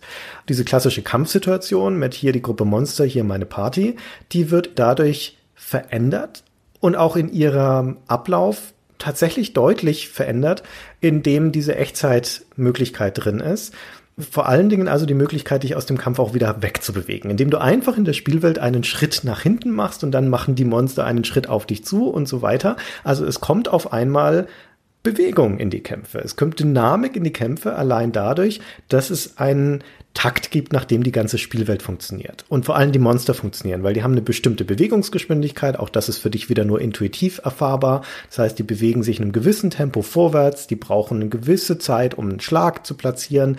Und du kannst diesen Takt lernen und auf ihn reagieren, indem du einen Schlag platzierst, einen Schritt weg machst, bevor sie zurückschlagen können, indem du zur Seite ausweichst, wenn sie schlagen, und sich um sie rum bewegst und die Kämpfe werden dadurch zu so einer Art Tanz. Ja, also wirklich zu einer Art Tanz, weil der klassische lang andauernde Kampf in einem Spiel wie Dungeon Master ist eine kreisförmige Bewegung, wo man rückwärts mehr oder weniger vor den Monstern immer zurückweicht, bevor die zurückschlagen können und die rücken nach. Und so geht man dann in so einem Vierfelder-System immer im Kreis, so lange, bis man sie totgeschlagen hat. Und das ist eine Möglichkeit, aber du kannst natürlich auch vor ihnen fliehen. Die fliehen auch vor dir zum Teil, also du setzt ihn auch hinterher. Das heißt, es kommt eine Dynamik rein und das nähert sich auf einer gewissen Simulationsart immer noch sehr abstrakt, aber immerhin nähert es sich einem eher realistischen Kampfgefühl an, dadurch, dass da eben sowas wie Ausfallschritte, Ausweichen, Vor- und Zurückweichen möglich werden. Christian, sechs Jahre vor Doom hat dieses Spiel den Circle Strafe erfunden. sehr schön. Ja, weil du spielst es so ein bisschen wie einen sehr langsamen, in Felder eingeteilten Ego-Shooter. Ja, du läufst zu, du läufst weg, du weichst seitwärts aus. Das ist ein klassisches Strafe-Gefühl, so. Sehr erstaunlich. Ich finde das auch gar kein realistisches Kampfgefühl, aber es ist natürlich trotzdem ein sehr dynamisches und aufregendes Kämpfen, das dadurch entsteht. Ja, und du wirfst halt viel zwischendrin, so ah, schnell weg und dann wieder werfen und dann wieder weg. Und dann nach vorne die Munition wieder aufheben, weil die Sachen, die du wirfst, bleiben ja liegen. Oder manchmal doof, wenn du so Ninja-Sterne wirfst oder Pfeile, bleiben sie in dem Scheißmonster stecken. Dann läuft es damit weg. Mit meinem Stern im Rücken. den siehst du leider nicht, aber du steckst dann in dem Monster, dann läufst du weg und kriegst ihn erst wieder, wenn du das Monster erlegt hast. Und dann ist es um die Ecke gelaufen. Eigentlich bist du froh, dass es weg ist. Aber doch nicht mit meinem Ninja-Stern, ja, mit meinem Shuriken im Rücken. Komm mal her, du Biest. Toll. Also ich finde, das verändert sie, ja, aber ich finde das Kampfsystem in Dungeon Master nicht toll. Und ich finde die Art und Weise, wie man da Kämpfe schlägt, auch nicht toll. Aber da sage ich später nochmal was dazu. Das nochmal, um kurz auf dieses Element der Simulation zurückzukommen bei der Echtzeit, weil es gibt eigentlich einen anderen Aspekt, wo es sehr viel sinnvoller ist und was das Spiel auch viel mehr auszeichnet als die Echtzeitkämpfe. Die Tatsache, dass man sich da von den Monstern wegbewegen muss, ist ja auch eine Notwendigkeit, die im Spiel angelegt ist, weil die Monster zu stark sind. In der klassischen Duellkonstellation kannst du viele der Monster einfach nicht besiegen, selbst mit einer starken Party. Du musst ihnen ausweichen, du musst dich von ihnen wegbewegen, weil du sonst von ihnen totgeschlagen wirst oder vergiftet oder sonst irgendwas. Und das führt zwangsläufig zu einer Art von Kampfdynamik, die leider nicht so gut funktioniert, meiner Meinung nach. Aber was funktioniert, ist, dass durch das Fortlaufen der Zeit du eine gewisse Art von Lebendigkeit im Spiel hast, weil die Gegner sich bewegen. Und das ist in erster Linie ein Spannungselement. Wenn deine Party untätig in einem Dungeon-Teil steht, in den sie noch nicht vollständig erkundet haben, kann es sein, dass du überrascht wirst von wandernden Monstern. Und das erzeugt ja potenziell natürlich auch ein Gefühl des Unbehagens, vor allem weil du die Monster hören kannst, wenn sie sich durch den Dungeon bewegen, selbst wenn sie hinter Wänden sind. Und wie du schon sagtest, die können zum Teil auch Türen öffnen und sowas. Ja, also du kannst dich nicht so richtig sicher fühlen. Und dann ist aber noch ein ganz anderes Element mit drin, das noch mehr als Spannungs- und auch in gewisser Weise als eine Art Druckelement dient. Und das ist der Hunger, schlechtweg. Hunger und Durst, den deine Party hat. Dieser Zeitablauf, dieses Echtzeit ist ja für dich als Spieler ambivalent. Einerseits heilst du über Zeit. Also durch schieres Rumstehen oder Bewegen lädt deine Party Energie wieder auf, Ausdauer regeneriert sich, Mana regeneriert sich, was super wichtig ist. Das heißt, die Zeit ist dein Freund. Und es wäre deswegen auch von Vorteil, wenn das alles wäre, dich einfach irgendwo hinzustellen und abzuwarten. Und dementsprechend ist das ausbalanciert, sinnvoller und clevererweise durch eine gegensätzliche Bewegung, nämlich während deine positiven Werte steigen, sinkt gleichzeitig dein Hunger, na, wie sagt man, nicht der Hunger sinkt, sondern deine Sättigung sinkt, ja, und du musst also dementsprechend dich weiter bewegen, insbesondere wenn du in Teilen des Dungeon bist, wo es keinen so richtigen Nahrungsvorrat oder kein Wasser gibt und musst ständig darauf achten, dass du die Zeit, die du hast, effektiv nutzt. Genau. Und wer diese Mechanik ignoriert und zum Beispiel schlafen geht, während die Fackel noch an ist, ja, wacht dann auf und die Fackel ist niedergebrannt, weil die ja realistisch in der Zeit weitergeht. Und das Essen ist insofern auch noch sehr unrealistisch, aber halt unterstützt diese Dynamik, weil du ernährst dich durch gefundenes Essen was in den Dungeons rumliegt. Das heißt, du kriegst es nur, wenn du dich bewegst und irgendwo hingehst und es findest. Und du kriegst Essen, indem du die Monster aufisst. Eine alte, bekannte Mechanik von Rogue. Die Monster hinterlassen Schnitzel, Stücke von sich, ja. Und die kannst du dann zum einen, auch das sehr schön, ja, kannst du dann wieder nehmen. Die kannst du werfen auf andere Monster oder essen. Und das brauchst du auch, weil das die Countermechanik ist zum einfachen Abwarten und sich selber heilen. Das ist ganz schön ekliges Zeug zum Teil. Diese Einstiegsmonster, die Screamer, das sind ja so Pilzwesen, die hinterlassen dann halt so Pilzstücke. Ab Level 4 findest du diese Magenta-Würmer, das sind halt so eklige Wurmviecher und die hinterlassen dann Wurmglieder und die kannst du, ah, kannst du aufessen. Musst du aufessen. Die essen alles. Die essen ja auch alles, was im Dungeon rumliegt. ja. Weißt du, da liegen ganz oft Hühnerbeine rum. Ich habe es ja schon ein paar Mal gesagt, dass es diese Theorie gibt, dass man in Dungeons Klos einbauen soll, damit man ein realistisches Grundgefühl hat, dass das eine lebende Welt ist. Darum schert sich das Spiel nicht um sowas. Ja, das ist eine total artifizielle, für dich gebaute Welt, für diesen Crawl gemachte Welt, aber es fühlt sich trotzdem total realistisch an, weil es so ganz viele kleine Mechaniken hat, um diesen Realismus zu unterstützen. Hm. Habe ich auch vorher noch nie in einem Spiel gesehen, wie auch, wenn du mehr trägst, laufen sie langsamer weil es so ein gewichtbasiertes System hat. So. Ja, und es gibt ja diesen Ausdauerwert auch, der sinkt dann stärker. Genau, diesen Ausdauerwert, der auch total konsequent im Spiel eingesetzt ist, dass es halt auch unterschiedliche Leute gibt, die weniger Ausdauer haben und wenn du einen Charakter hast, der wenig Ausdauer hat, ja, bist du schon im Nachteil. Und das ist eine verbrauchende Ressource, so wie Hitpoints, die halt runtergehen, wenn du halt kämpfst, ja, und was machst. Also eine Anstrengung quasi, ist ja auch ein anderes Konzept, als das in den typischen Rollenspielen ist und schneller runtergeht, wenn du eine schwere Waffe schwingst oder wenn du viel mitschleppst. Ja, das Spiel zwingt dich da schon in seiner reduziert halt, weil es gibt nicht so viele Spielprinzipien, aber die sind clever eingesetzt und es zwingt dich da zu Abwägungen. Du hast den Hunger, das heißt, du findest gerade am Anfang auch echt viel Nahrung im Spiel, aber schleppst du das jetzt wirklich alles mit? Es schmüllt dir dein Inventar voll, es macht dich potenziell langsamer oder die Ausdauer geht schneller runter, aber vielleicht brauchst du es ja später irgendwann mal im Spiel. Also das sind ständig so Abwägungen, die man da treffen muss und die sind in sich so als Mikroabwägungen auch einigermaßen spannend. Ganz bisschen irritierend ist, dass du mehr rumschleppst, als du brauchst, manchmal, weil du nicht genau weißt, was das Spiel von dir will. Ja. Da beißt es sich so ein bisschen in den Po, weil es ja dir manche Sachen einfach ja gar nicht gut erklärt. Für die andere Sachen, die es dir gut zeigt, aber andere Sachen, die es dir gar nicht gut erklärt. Und hast halt ganz viel Inventar dabei und merkst irgendwie, dass es gar nicht brauchst. Du kannst nämlich Schätze finden zum Beispiel und Schätze finden ist ja geil ja, in einem Dungeon, aber irgendwann merkst du, hier gibt's keine Möglichkeit, mit den Schätzen irgendwas zu machen. es gibt keinen Shop und nichts. Es ist ein reduziertes Spiel. Ja, es gibt in dem Dungeon keinen Laden, es gibt keinen Händler, es gibt keine Sidequests, ja, es gibt keine NPCs, es gibt nichts dergleichen, nichts vom Standardinventar der Rollenspiele. Davon ist ganz, ganz, ganz viel einfach konsequent entfernt. Und das ist auch offenkundig und da sieht man wieder ein bisschen die Entwicklungszeit und den konsequente Wunsch nach einem durchgängigen Design. Das ist offenkundig erst im Entwicklungsprozess wieder entfernt worden, nachdem man es anfangs vielleicht nicht komplett drin hatte, aber zumindest konzeptionell drin gehabt hat. Gibt es einen Trailer von 1986 würde man jetzt heute nicht mehr als Trailer bezeichnen, aber so eine Art ablaufende Demo. Da sind noch ein paar andere Sachen. Da sieht man noch so, dass der Charakter ein Amulett tragen kann und dann Untote spürt oder solche Sachen. Da gibt es auch noch mehr Text auf dem Bildschirm und so. Die haben einfach offenkundig und auch das ist ja ein sehr modernes Konzept, ja, Sachen entfernt, um die Spielerfahrung zu schärfen. Das macht die Progression zum Beispiel zu einer zweischneidigen Sache in dem Spiel. Du hast ja einerseits wie in jedem Rollenspiel die Skill-Progression und die ist einigermaßen befriedigend, selbst durch die ganzen versteckten Werte, weil du ja trotzdem dann unmittelbare Effekte hast. Du siehst regelmäßig immer mal wieder die Aufstiege, wenn irgendwelche Level gesteigert wurden von deinen Klassen. Du merkst es dann implizit, wenn du eine Waffe anlegst und auf einmal kannst du da neue Dinge damit machen. Das ist ganz cool. Und dann hast du die parallel die Ausrüstungsprogression, ja, wie immer in Rollenspielen, durch die Dinge, die du findest. Und da gibt es eigentlich ziemlich viel. Also das Spiel hat echt eine ordentliche Fülle von Sachen, die du finden kannst. Aber, wie wir schon sagten, die werden dir nicht nicht erklärt. Also du findest ein Säbel, dann ein Schwert, dann ein Rapier und sehen alle gleich aus und alles Klingenwaffen ja, was ist denn jetzt besser von den dreien? Ja, pff, keine Ahnung. Du kannst eigentlich nur davon ausgehen, dass das, was du tiefer unten im Dungeon findest, besser ist als das vorher oder du haust halt mal ein paar Monster damit und schaust, was passiert. Und das ist so diese Learning by Doing Geschichte, aber weil das so intransparent ist und weil dir das Spiel da echt viel vorenthält, ist es auch ein bisschen unbefriedigend. Zumal es schon Ausrüstung gibt mit bestimmten Eigenschaften. Also es gibt berühmterweise diese Warple Blades zum Beispiel. Das sind die einzigen Waffen im Spiel, mit denen du körperlose Wesen, Geister und sowas beschädigen kannst. Die musst du einfach mitführen, weil du wirst später immer wieder gegen diese nicht materiellen Monster kämpfen müssen und dann musst du halt auch mal durchwechseln.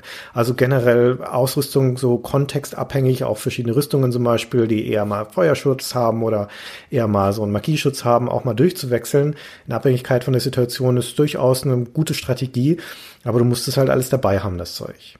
Warpleblade kann man noch irgendwie ahnen, finde ich, ja, wegen auch des Namens und so, dass das was Besonderes ist, aber es gibt auch nicht so eine richtig klassische Sache mit magische Waffen und nicht magische Waffen oder sonst irgendwas, ja, so die klassischen, leicht dechiffrierbaren Rollenspielsachen, ne, der Pfeil plus eins oder sowas, das hast du natürlich auch alles nicht. Mir fällt gerade noch eine Sache ein, die ich eigentlich am Anfang des Podcasts erwähnen wollte, das nimmt diese Konvention auf, die auch Bart's Tale hat, dass man gegen Wände laufen kann und dann Schaden nimmt und ein Ouch-Geräusch kriegt was ich wahnsinnig hasse, viel mehr noch als in Bart's Tale, weil man sich hier ja so fließend vom Gefühl her durch den Dungeon bewegt. Wozu gibt's das? Ich glaube, meine Theorie ist, das ist deswegen drin, damit du nicht einfach gegen jede Wand rennst, um eine Geheimtür zu finden, oder eine unsichtbare Wand, weil das ist ja eines von den Spielen, die noch kein Automap haben. Theoretisch also müsstest du da mitkartieren. Jetzt ist es so, dass zumindest in den Anfangsleveln, die vergleichsweise linear sind und die sind auch nicht so groß, die Levels, und im Gegenteil zu Bart's Tale sind es auch immer nur viereckige Blöcke, also nicht einzelne Wände, die da so ein Labyrinth ausmachen. Das heißt, du kannst die ersten Levels ziemlich problemlos spielen, ohne dich zu verirren. Da brauchst du jetzt keine Karte dafür. Später, nach hinten raus, ja, vielleicht doch. Aber es gibt auf dieser Karte natürlich auch diverse unsichtbare Wände für Geheimräume. Und der Gedanke ist eigentlich, dass du kartierst, dass du überlegst, wo wäre ein logischer Punkt, wo so ein Geheimgang sein könnte und da dich dann hinbewegst und das absuchst und nicht wie in Doom gegen jede Wand rennst. Und ich nehme mal an, dafür ist das drin und vielleicht auch noch wegen diesem Realismusaspekt, dass du halt nicht gegen Wände läufst in der echten Welt. Ja, genau, okay. Also es hat nämlich Illusionswände, also die es nicht gibt. Und die Monster wissen, wo die sind und treten dann da gerne mal durch, die Arschlöcher. und du weißt aber nicht, wo die sind und fühlst dich sicher in deiner Ecke da und dann kommen sie dir auf den Pelz. Sehr unangenehm diese Echtzeit, die wir vorher genannt haben, die wird vom Spiel konsequenterweise natürlich auch für die Rätsel eingesetzt. Also wir sagten ja schon, es passiert nicht so viel im Spiel. Es gibt Monster, es gibt Gegenstände und es gibt Rätsel. Und dann ist also eine der zentralen Herausforderungen, diese Rätsel zu lösen. Das können Schalterrätsel sein. Wie mache ich Fallgruben auf und zu? Das können mal so Logikrätsel sein. Lege den richtigen Gegenstand in eine Wandnische auf Basis von einem Rätselspruch und lauter solche Dinge. Finde die richtigen Schlüssel etc. Und das sind zum Teil eben auch Timing-Rätsel. Also laufe schnell genug durch eine Tür. Es gibt einen Teleporter, der an und ausgeht, laufe dadurch, während das Feld aus ist und solche Geschichten. Und da profitiert es dann logischerweise auch davon, dass es in Echtzeit abläuft. Das ist also ganz konsequent, dass es das auch mit reinnimmt. Und das heißt aber auch, dass es anders als viele von den Rollenspielen zu der Zeit, die im Kern, weil sie ja rundenbasiert laufen, taktische Spiele sind, ist Dungeon Master in vielerlei Hinsicht ein Geschicklichkeitsspiel. Das zeigt sich vor allen Dingen in den Kämpfen, weil ich sagte es ja vorhin schon, da braucht man Rhythmus und Takt. Da muss man schnell auch reagieren können, insbesondere auch über das Interface. Du brauchst einiges an Präzision und Geschicklichkeit an der Maus, um einen Zauber zusammenzuklicken durch das kleine Interface, das wir immer noch kommen müssen, oder auch einfach die Schläge auszulösen. Ja, und du musst manchmal halt auch einfach schnell sein, um etwas in der Spielwelt zu tun, Gegenstände aufzunehmen, zu werfen. Wenn du geübt bist in Dungeon Master, dann kannst du in ziemlich schneller Folge einfach Steine den Monstern gegen den Kopf hauen, direkt wieder rauspflücken aus der Spielwelt und das gleich normal machen. Genau, es ist schon ein Skillspiel auf eine Art, ja, und zwar nicht nur ein sich überlegenes Spiel, sondern auch so wirklich mit der Maus richtig schnell agieren. Das macht aber auch seinen Charme mit aus. Also das muss man natürlich mögen, das ist nicht jedermanns Sache, aber das macht auch diese einzigartige Erfahrung aus, die das halt ist. Ja, einzigartige Erfahrung vielleicht in dem Sinne, dass es einzigartig mühselig ist oder anstrengend ist. Weil das, was mir Dungeon Master damals wie heute ich will nicht sagen für Geld, aber was es für mich echt schwer macht, das Spiel zu mögen, ist, wie langsam es dann letztendlich doch ist für ein Echtzeitspiel und wie langatmig vor allen Dingen in vielerlei Hinsicht, vor allen Dingen in den Kämpfen. Denn die Monster halten ziemlich viel aus und deine Party ist, wenn du sie nicht wirklich grindest und Grind macht keinen Spaß in diesem Spiel, dann schlägt sie auch häufig daneben. Du hast dieses alte Rollenspielding, das halt dann jeder dritte Schlag auch wirklich mal trifft. Und dann musst du ja ständig dieses Drumtänzeln machen um die Monster, dieses Vor und Zurück und dieses Circle Striving, wie du das schon genannt hast. Und das geht ewig, ja. Also mit eines der ersten Monstertypen, die du findest, so nach den Mumien sind Rockpiles. Das sind einfach so Steinhaufen, die aber dann zu Leben erwachen. Und wie man sich das so vom Steinhaufen erwarten würde, hält er halt auch einiges aus. Das heißt, eine Gruppe oder selbst einen einzelnen von denen niederzuknüppeln, kann halt schon mal ein paar Minuten dauern, tatsächlich. Ja, mit Vor- und Zurücklaufen und sowas. Und dann kommen wieder ein, zwei Level später diese Magenta-Bombs, die halten noch mehr aus. Und dann kommst du in Level 7 und dann kommt der Steingolem und der hält unfassbar viel aus. Und da kann sich ein Kampf auch mal über 10, 15 Minuten hinziehen. Ein einziger Scheißkampf. Und das macht keinen Spaß. Ja, weil du machst ja immer wieder das Gleiche und immer wieder das Gleiche.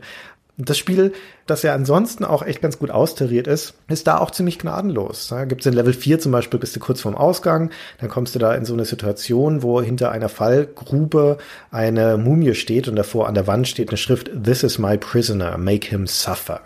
Und dann haust du dieser Mumie über diese Fallgrube irgendeinen Gegenstand an den Kopf, dann ist die weg. Dann erscheint eine neue Inschrift daneben, die heißt You will regret that. Und dann hat das Spiel vier von diesen Magenta-Worm-Gruppen rein teleportiert zwischen dich und den Ausgang. Das klingt nicht so viel, aber kannst du dich auf eine Viertelstunde Kampf einstellen, gegen die bis du da durchkommst. Und du hast ja auch keine andere Wahl. Du musst diese Mumie kaputt machen. Du musst diese Falle auslösen, um da durchzukommen.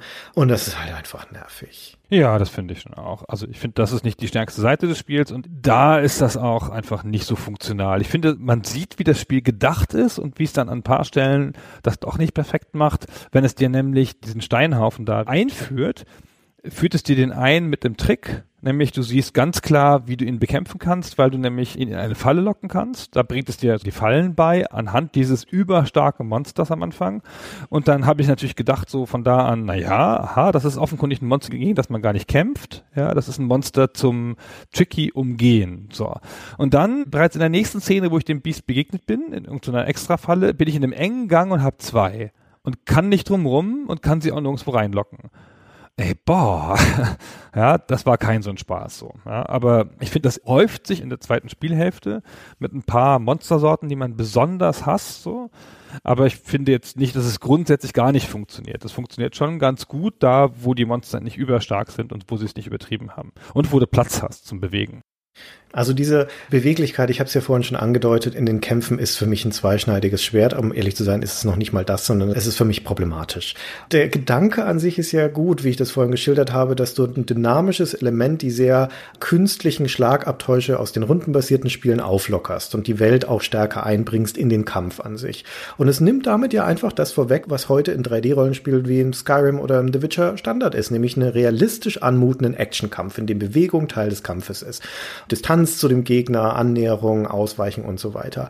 Und das ist damals halt eingebettet in die technischen Limitationen der Zeit und das heißt vor allem in die gerasterte Bewegung, weil du ja immer deine Bewegung, die du machst, immer noch trotzdem in diesen blockigen Schritten ist und in Drehung in 90 Grad Winkeln. Das heißt, ein flüssiger, freier Ablauf war halt einfach noch nicht drin.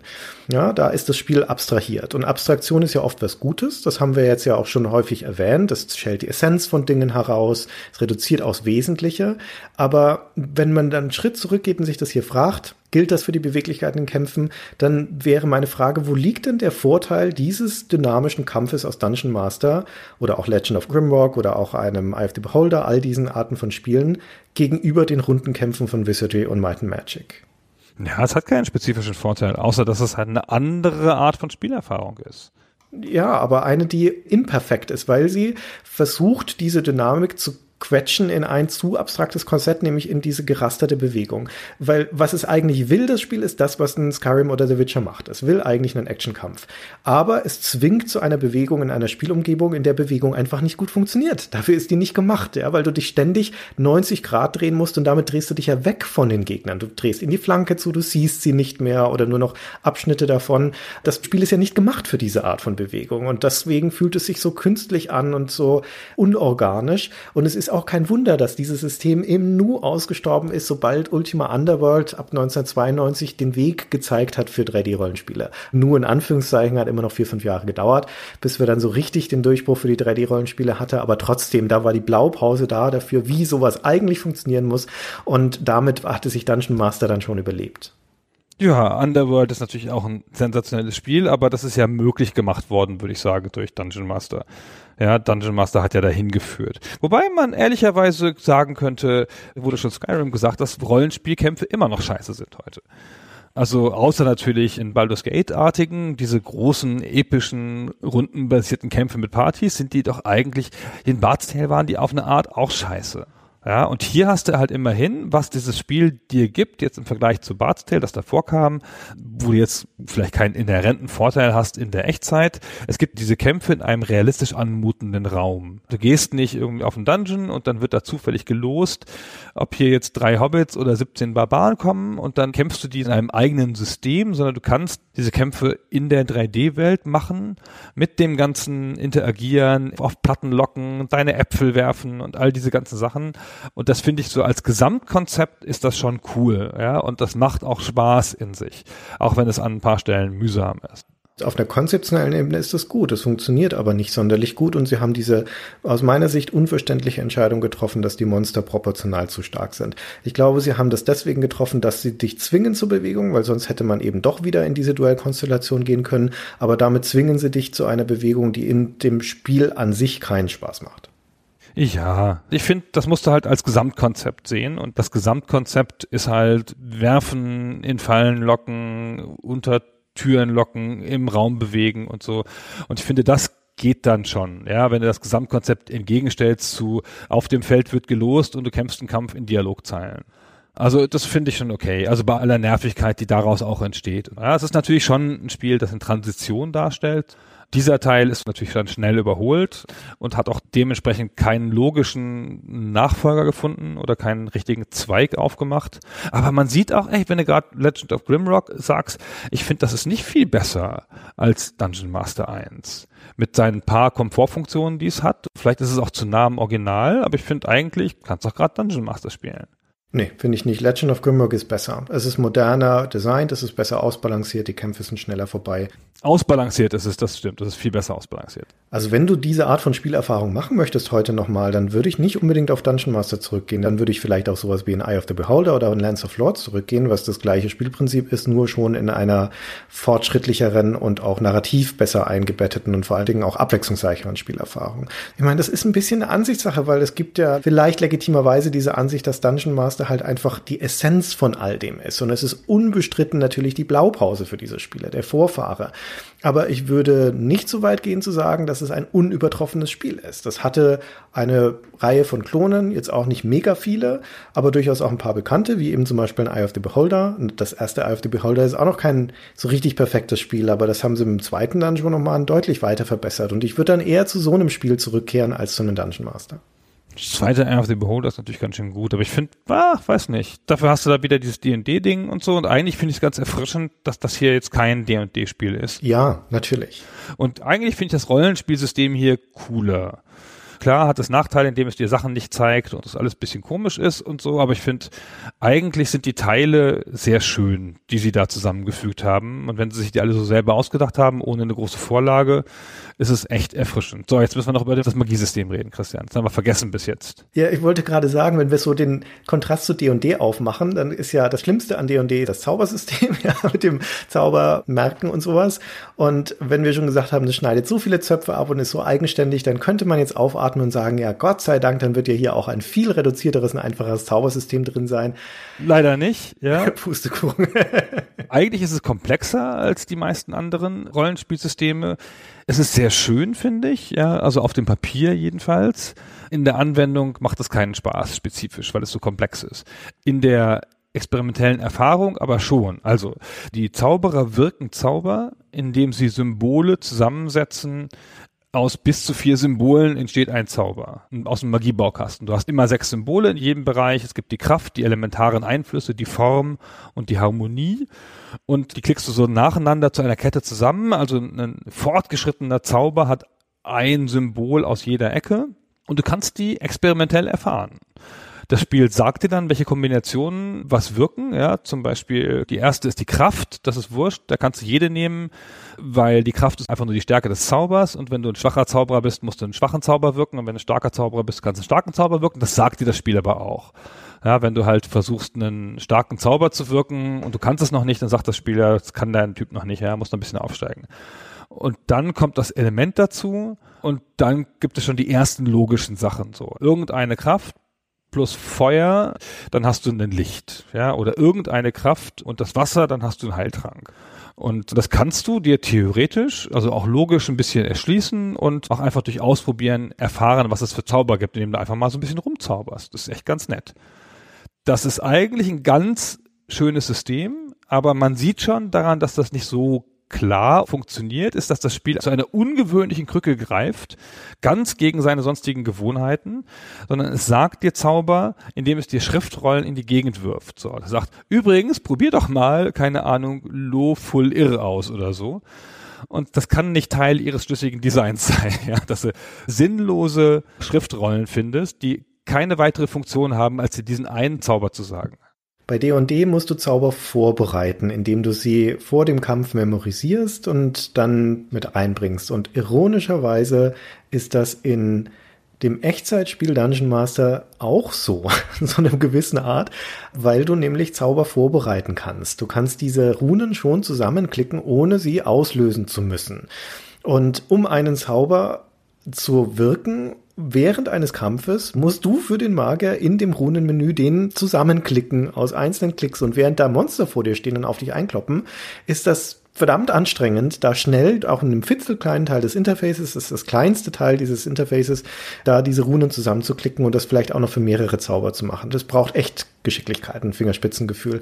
Und deswegen ist es sinnvoller, weil auch die Zauber proportional ziemlich stark sind so ein Feuerball kann mit einem Treffer ein ganzes Monster wegbratzeln, das du sonst fünf Minuten draufhauen müsstest.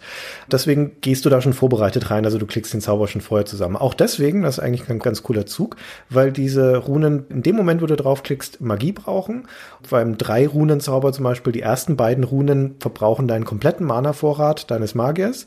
Dann geht das Spiel aber ja in Echtzeit weiter, das heißt, er regeneriert so langsam und wenn er wieder genügend Magie hat, fügst du die dritte auch noch hinzu und der Zauber ist fertig und einsatzbereit. Ja, und so kannst du deine Zauber zusammen basteln für den Moment, wo du sie brauchst, aber halt auch immer nur einen parat haben und das ist ziemlich anstrengende Limitation. Eigentlich ein ganz tolles System, ein ganz charmantes, cleveres, durchdachtes System, das sich leider im Spiel nicht gut benutzen lässt. Und es hat auch noch das Problem, dass du die ja auswendig kennen musst. Ja, und das sind kleine, nicht sehr deutliche Symbole, ja, und du kannst nicht, jetzt halt mal ganz kurz inne, liebes Monster, ich muss ganz kurz im Handbuch Blätter, Blätter nochmal nachgucken, hier war das jetzt Eve oder Cut, das ich dafür brauche, oder Irr oder Bro, sondern das musst du halt einfach wissen. Du musst deine Zauber gut memorisiert haben im eigenen Kopf, ja, um die vernünftig einsetzen zu können, damit es auch schnell machen kannst. Und wie oft habe ich mich schon verklickt, ey. Er hat mich richtig verklickt dabei, weil ich dachte, ah, das ist ja das. Nein. Und das führt noch zu einem weiteren Problem. Eine der Heilungsmöglichkeiten neben dem Ausruhen ist ja die Gabe von Tränken da beißt dich die Echtzeit auch in den Arsch, weil einen Trank nochmal schnell zaubern, wenn du keinen mehr hast im Kampf, ist die Pest, ja, musst du schon richtig weglaufen und allein schon den Kampf zu trinken ist auch scheiße, weil du das Inventar aufmachen musst, indem du den Kampf nicht mehr siehst, weil die Monster dich dann einfach hauen und deine Leute nicht mehr alleine weiterkämpfen, musst ihn dann da schnell trinken, also kannst du ihn auch nicht automatisch auslösen. Du siehst immer von jedem Charakter zwei Hände, das ist ein sehr geiles Element. Unter dem Charakterporträt siehst du seine beiden Hände und dann kannst du dem aus der Welt direkt irgendwas in die rechte oder linke Hand ziehen. Das ist sozusagen dein erstes Inventar. Das heißt, wenn du schnell irgendwas mitnehmen willst, was in der Welt rumliegt, gibst es schnell einem in die Hand und musst gar nicht den Weg übers Inventar gehen. Das heißt, du kannst ihm auch theoretisch einen Trank in die Hand geben, aber er kann ihn nicht trinken, er kann ihn nur im Inventar einsetzen, weil da der Mund ist, auf den du das ziehst. Und weil du halt alles mit der Maus machen musst, ja, da schießt es sich dann halt doch auch ein bisschen ins Bein. Da ist es tatsächlich nicht so gut. Aber wie du schon sagtest, man muss es halt dann auswendig lernen und es gibt ja noch diese Abstraktionsebene, dass das Spiel dir das auf den Schriftrollen immer nur als Wort sagt, diese Runen, und du musst dann aber das zugehörige Bild kennen aus dem Interface und das wiederum weißt du nur über das Handbuch. Also auch da bricht es ein bisschen mit dieser Erfahrbarkeit im Spiel. Hier ist tatsächlich Wissen aus dem Handbuch notwendig. Zu Skyrim gab es ja dieses große Meme mit dem Fustora, ja, mit den Runen und das Fustora des Jahres 1987 ist das O Cathra aus Dungeon Master oder das Full Ear, ja, weil es da nämlich schon genau die gleichen Runenkombinationen gab und auch die wusstest du dann einfach irgendwann, ja. Der Feuerball Full Ear, das ist einfach was, das hast du dann immer parat. Es gibt übrigens diese ganz nette Anekdote, weil es gibt eine Rune im Spiel, nämlich die Gore-Rune, die sieht so aus wie ein Blitz, die nicht gebraucht wird für keinen einzigen Zauber. Erst in Chaos Strikes Back, dann in dem Nachfolger sozusagen. Und laut Handbuch, der werden ja alle Runen erklärt, wird Gore zur Erstellung von gefährlichen Potions verwendet, also von gefährlichen Tränken. Und da gibt es die kleine Anekdote dazu, dass das ursprünglich dafür vorgesehen war, dass man die Full Bombs, also Explosionstränke, die man im Spiel auch finden kann, die super mächtig sind, dass man die damit selber herstellen kann.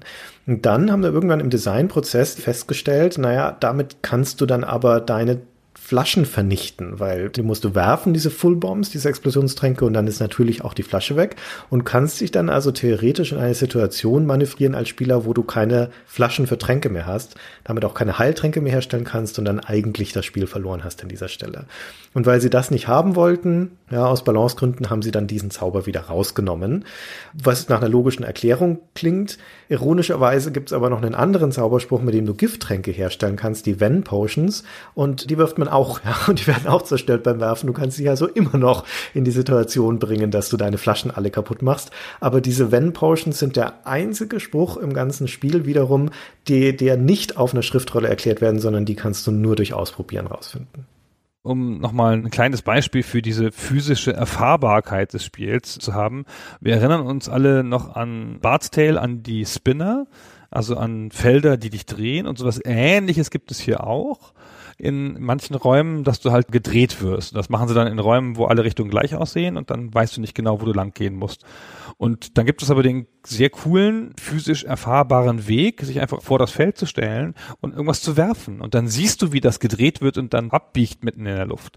Und dadurch kannst du dieses System erfahrbar machen, dass du sonst nur durch selber drauflaufen sehen könntest. Ganz cool. Es hatte übrigens angeblich in der Entwicklungszeit, fällt mir jetzt gerade dabei ein, einen Modus, bei dem man runtergucken konnte. Also man konnte noch irgendwie auf den Boden gucken, wahrscheinlich in einem eigenen Mini-Modus oder so, ja nicht nahtlos. Und das wäre total logisch, wenn das noch da wäre, weil man kann nämlich nicht sehen, worauf man steht. Das heißt, wenn was auf dem Boden liegt, im Feld vor einem, dann kann man es sehen. Und wenn man direkt da drauf steht, kann man es manchmal nicht sehen. Da muss man irgendwie nochmal einen Schritt weggehen, um das dann zu nehmen. Hat mich nie gestört. Ist auch nicht weiter schlimm. Ich bin manchmal auf Sachen draufgelaufen, hab's ja nicht mehr gefunden und dachte so, hä, was ist denn das? Ach so, ich stehe mit dem Fuß drauf. Wie im richtigen Leben. Also dieses Dungeon Master, ne, mit all dem, was wir jetzt gerade beschrieben haben, mit seinen Stärken und Schwächen, mit seiner Originalität, mit seinem neuartigen Interface, der Echtzeit und so weiter. Es war definitiv eine besondere Spielerfahrung. Und es war eine Spielerfahrung, die in diesem Jahr 1987 ganz viele Leute fasziniert hat. Es war, man kann es nicht anders sagen, ein Mega-Hit. Ein Mega-Hit, der zuerst nur auf dem ST vorhanden war und für einige Zeit lang also auch deswegen andere Plattformbesitzer super neidisch gemacht hat, weil es die Killer-Application für den ST war auf dem Spielesektor. Und es war ein Verkaufsschlager. Es hat sich über Monate lang in den Charts gehalten. Es wird immer wieder kolportiert, aber glaube ich unbestätigt durch eine verlässliche Quelle, dass es das bestverkaufte ST-Spiel generell sein soll. Also, dass, dass die meisten Spiele verkauft hat. Das kann ich vielleicht mir sogar noch vorstellen. Und dass es phasenweise so 87, 88 auch eine Marktdurchdringung von mehr als 50 Prozent gehabt hätte. Also, dass rein theoretisch jeder zweite ST-Besitzer ein Dungeon Master besessen hätte. Und das ist ganz wesentlich, wir reden hier von einem Original von Dungeon Master, weil das Spiel tatsächlich eines ist, dass wenn man es besessen hat im Jahr 1987, 88, ja, potenziell vielleicht sogar bis 89 rein, dann war es ein Originalspiel und es führte auch zu einer Situation, dass in den USA insbesondere über Monate lang Dungeon Master ausverkauft war. Dass also du richtig Glück haben musstest, in ein Geschäft zu kommen, um da einen Dungeon Master zu bekommen, weil FTL nicht hinterherkam mit dem Produzieren von neuen Dungeon Master Exemplaren. Die haben das alles noch von Hand bei sich produziert. Und beide dieser Aspekte, die Tatsache, dass es so einen Lieferengpass gab und dass es so ein Verkaufshit war und so viele Leute Originale hatten, lässt sich alles zurückführen auf eine einzige Geschichte. Sogar noch mehr Dinge, wie die Tatsache, dass das Spiel auf nur einer Diskette kommt, dass es sich nicht auf die Festplatte installieren lässt, obwohl das schon möglich gewesen wäre auf dem SD. Das lässt sich alles zurückführen auf eine einzige Geschichte und zwar auf den Kopierschutz. Ich erzähle es so kompakt wie möglich, obwohl für mich persönlich der Kopierschutz der interessanteste Aspekt an Dungeon Master, so ehrlich zu sein. Also ich will dem Spiel nicht Unrecht tun. Es ist ein schönes Spiel. Aber dieser Kopierschutz, na, das ist schon toll, weil die FDL-Leute, die waren schon ein bisschen passiert. Die wussten schon, was sie wollten. Ne? Die haben diese Design-Aspekte an ihr Spiel herangetragen, die haben sich Zeit gelassen bei der Entwicklung, die haben viel poliert und so weiter. Und dann haben sie, na, ein paar Monate bevor das Spiel dann rauskam, überlegt, so, wir haben ja jetzt auch schon Erfahrung auf dem ST mit unserem Sundog und so weiter. Wir wissen, das ist innerhalb von einer Woche gecrackt, wenn es hochkommt, zwei Wochen. Und dann hat es jeder als Raubkopieren, dann war es das mit den Verkäufen. Wir brauchen einen vernünftigen Kopierschutz. Und dann haben sie sich einen Kopierschutz ausgedacht, der super, super clever ist und der tatsächlich auch patentiert ist zum einen und zum anderen dazu geführt hat, dass Dungeon Master das Spiel ist, das je nachdem, welche Quelle man sich anschaut, mindestens sechs Monate lang bis zu über ein Jahr nicht gecrackt wurde. Es gab keine andere Möglichkeit, an das Spiel ranzukommen, als ein Original zu kaufen. So, und wie haben sie das geschafft? Das zentrale und auch patentierte Element ist eine bestimmte Art und Weise, die Diskette zu schreiben. Wenn man das Spiel spielt auf dem ST, dann wird man merken, dass selbst im Emulator das immer mal wieder nachlädt. Also, dass es so kurze Zugriffe auf die Diskette macht, obwohl es da gar nichts nachlädt, sondern was das macht, ist, es prüft den Kopierschutz. Das kann in Kämpfen passieren oder bei Levelwechseln und so weiter. Also während des ganzen Spielverlaufs ist unaufdringlich, ja, es rattert halt mal immer das Diskettenlaufwerk. Und was das Spiel da macht, ist, es prüft, ob die Diskette im Laufwerk ein Original ist. Genauer gesagt liest das Spiel von Track 0 und Sektor 7 von der Diskette da sind 489 sogenannte Fuzzy Bits gespeichert. Und das sind Stellen auf der Diskette, das muss man sich als eine Art unformatierte Stelle vorstellen.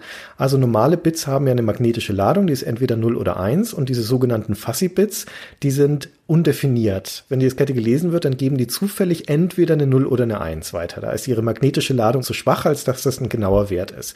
Und das Spiel liest diese Bits mehrmals hintereinander und prüft, ob die Ergebnisse zufällig sind. Ob da auch wirklich zufällig 0 oder 1 rauskommt kommt. Und es macht es deswegen, weil eine kopierte Diskette die du mit dem Standard-Kopierprogramm auf dem ST kopierst, kann keine Fuzzy-Bits erzeugen. Das wird die entweder als eine 1 oder 0 schreiben. Und das heißt, wenn man die mehrmals hintereinander liest, kommt immer wieder der gleiche Wert raus.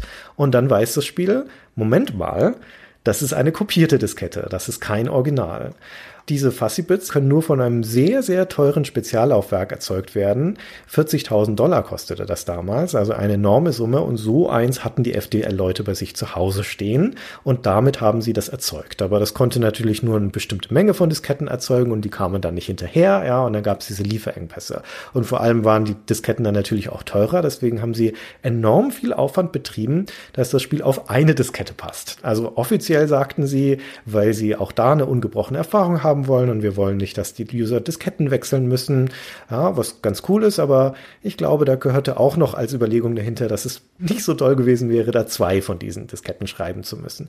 Jedenfalls wenn du keine Originaldiskette hast, das Spiel erkennt es dann also als eine Kopie. Wenn es jetzt das alleine wäre, dann würden Hacker trotzdem lachen, weil dann identifizieren sie halt einfach nur den Teil des Programmcodes, der diesen Diskettencheck durchführt und schmeißen ihn raus. Ja, und dann ist wurscht. Dann kannst du auch mit der Kopie spielen. Und deshalb verschleiert das Spiel diesen Kopierschutz durch so eine Art zwiebelartigen Ansatz. Und zwar durch sechs ineinander verschachtelte Schutzmechanismen. Das prüft also erstmal über den ganzen Spielverlauf verteilt. Das ist nicht eine Prüfung, sondern mehrere. Und die Konsequenzen der gescheiterten Prüfung werden auch nicht sofort sichtbar, sondern das Spiel verzögert das. Das lässt dich erstmal weiterspielen und irgendwann später stirbt deine Party. Das heißt, als Cracker kannst du dir nie sicher sein, ob du jetzt wirklich alle Kopierschutzprüfungen rausgenommen hast und ob die Konsequenz nicht irgendwann sehr viel später kommen. Dann versteckt es Teile dieses Copy Protection Programmcodes in einer Grafikdatei, in der Datei GraphicStat. Lädt es einmal kurz in Speicher und lädt es dann da wieder raus, so dass man es nicht so leicht merkt. Ja, wenn der Cracker das nicht merkt, dann kann er den Kopierschutz auch nicht effizient entfernen.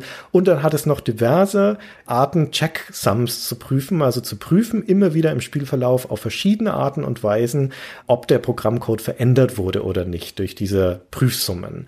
Und das alles wird ineinander verschachtelt in redundanten Komponenten, die ähnliche Dinge tun, aber auf verschiedene Arten und Weisen. Und das wiederum führt dazu, dass es ein Pain in the Ass ist, dieses Ding zu cracken, ja, weil du dir nie sicher sein kannst, ob du wirklich alle Stellen gefunden hast, an denen der Kopierschutz überprüft wird. Ja, und wie gesagt, deswegen hat es monatelang gedauert, bis es endlich jemandem gelungen ist. Das waren große Techniker vor dem Herrn, die Leute von Software Haven oder von FTR, so muss man mal sagen.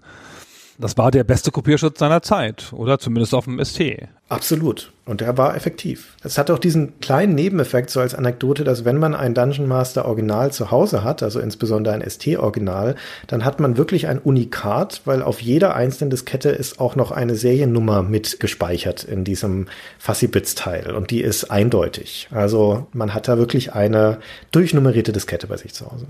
Sehr cool, meine Herren. Sie haben sogar noch einen Prüflauf gehabt nach dem Kampf gegen den Endboss, damit du die Endsequenz nicht sehen kannst, wenn du es gecrackt hast und bis dahin alles gefunden hast.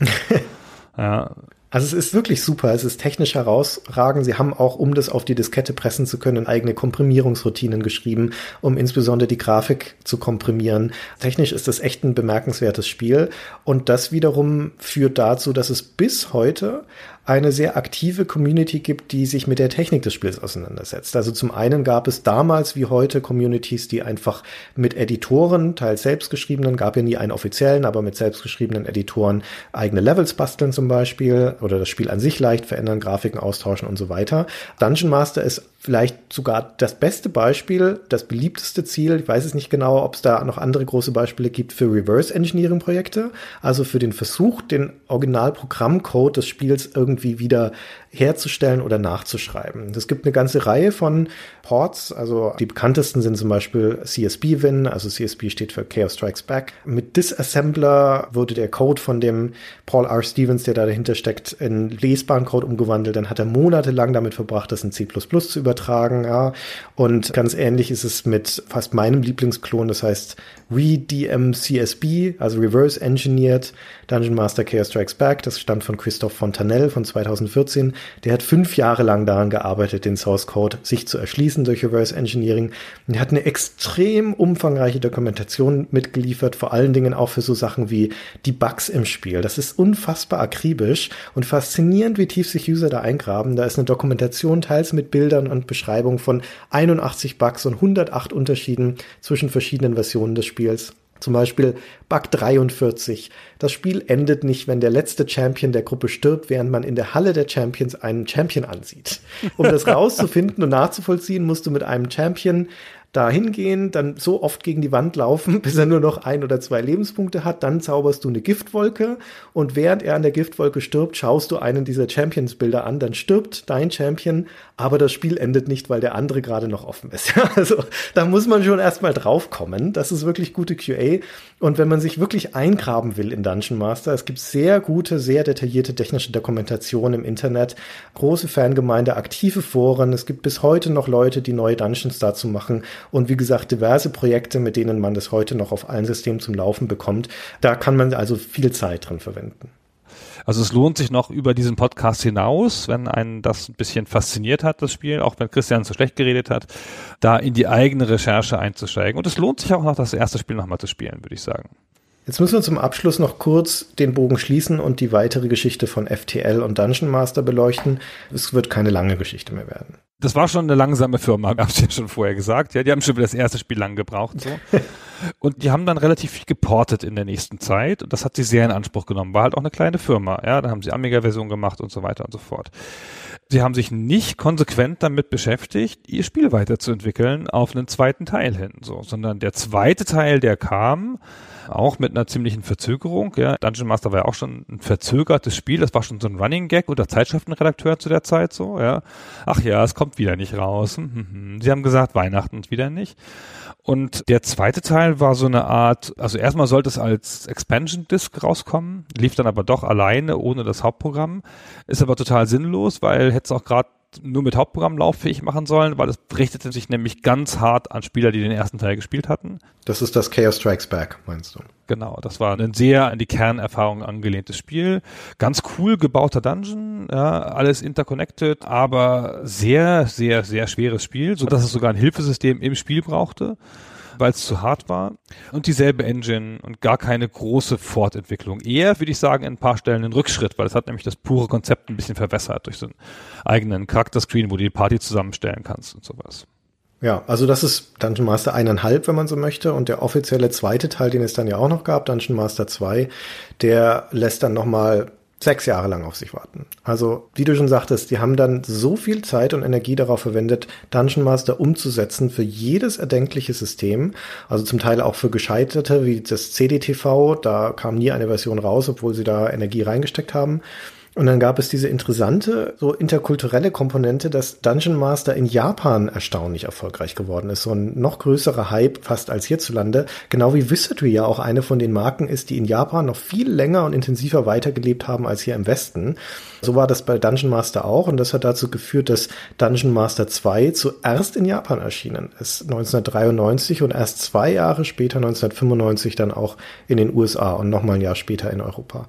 Und das war im Endeffekt eine leicht modernisierte Neuauflage von Dungeon Master, also mit mehr Abwechslung, mehr Dungeons, einer offenen Welt und so weiter, aber spielmechanisch fast genau identisch.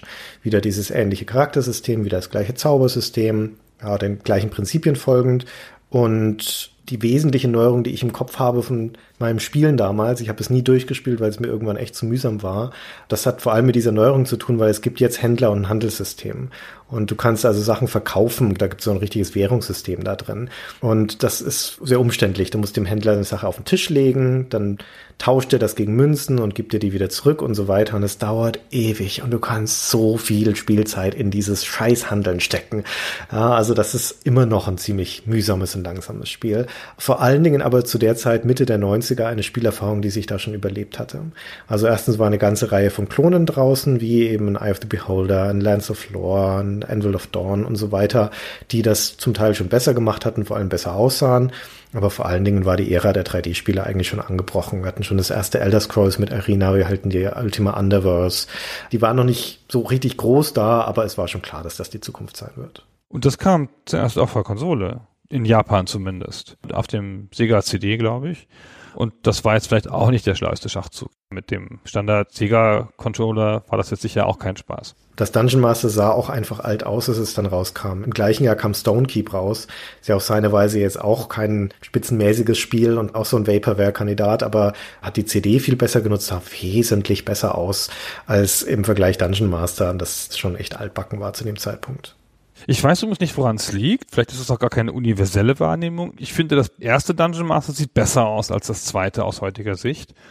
Ist irgendwie weniger stark gealtert und ich kann aber nicht ganz genau feststellen, woran das liegt. Das muss irgendwie was mit dem Design zu tun haben würde volle Kanne sagen an den Hintergründen. Diese Klarheit des grauen Dungeons, einförmigen grauen Dungeons des ersten Teils, das hat schon so eine gewisse Knackigkeit, so eine Crispness. Mir fehlt der Ausdruck dafür, aber der Kontrast ist da einfach ein anderer und das Dungeon Master 2 ist matschig. Ja, das hat so die typischen braunen Höhlen, das spielt bei Nacht draußen, das ist farbarm.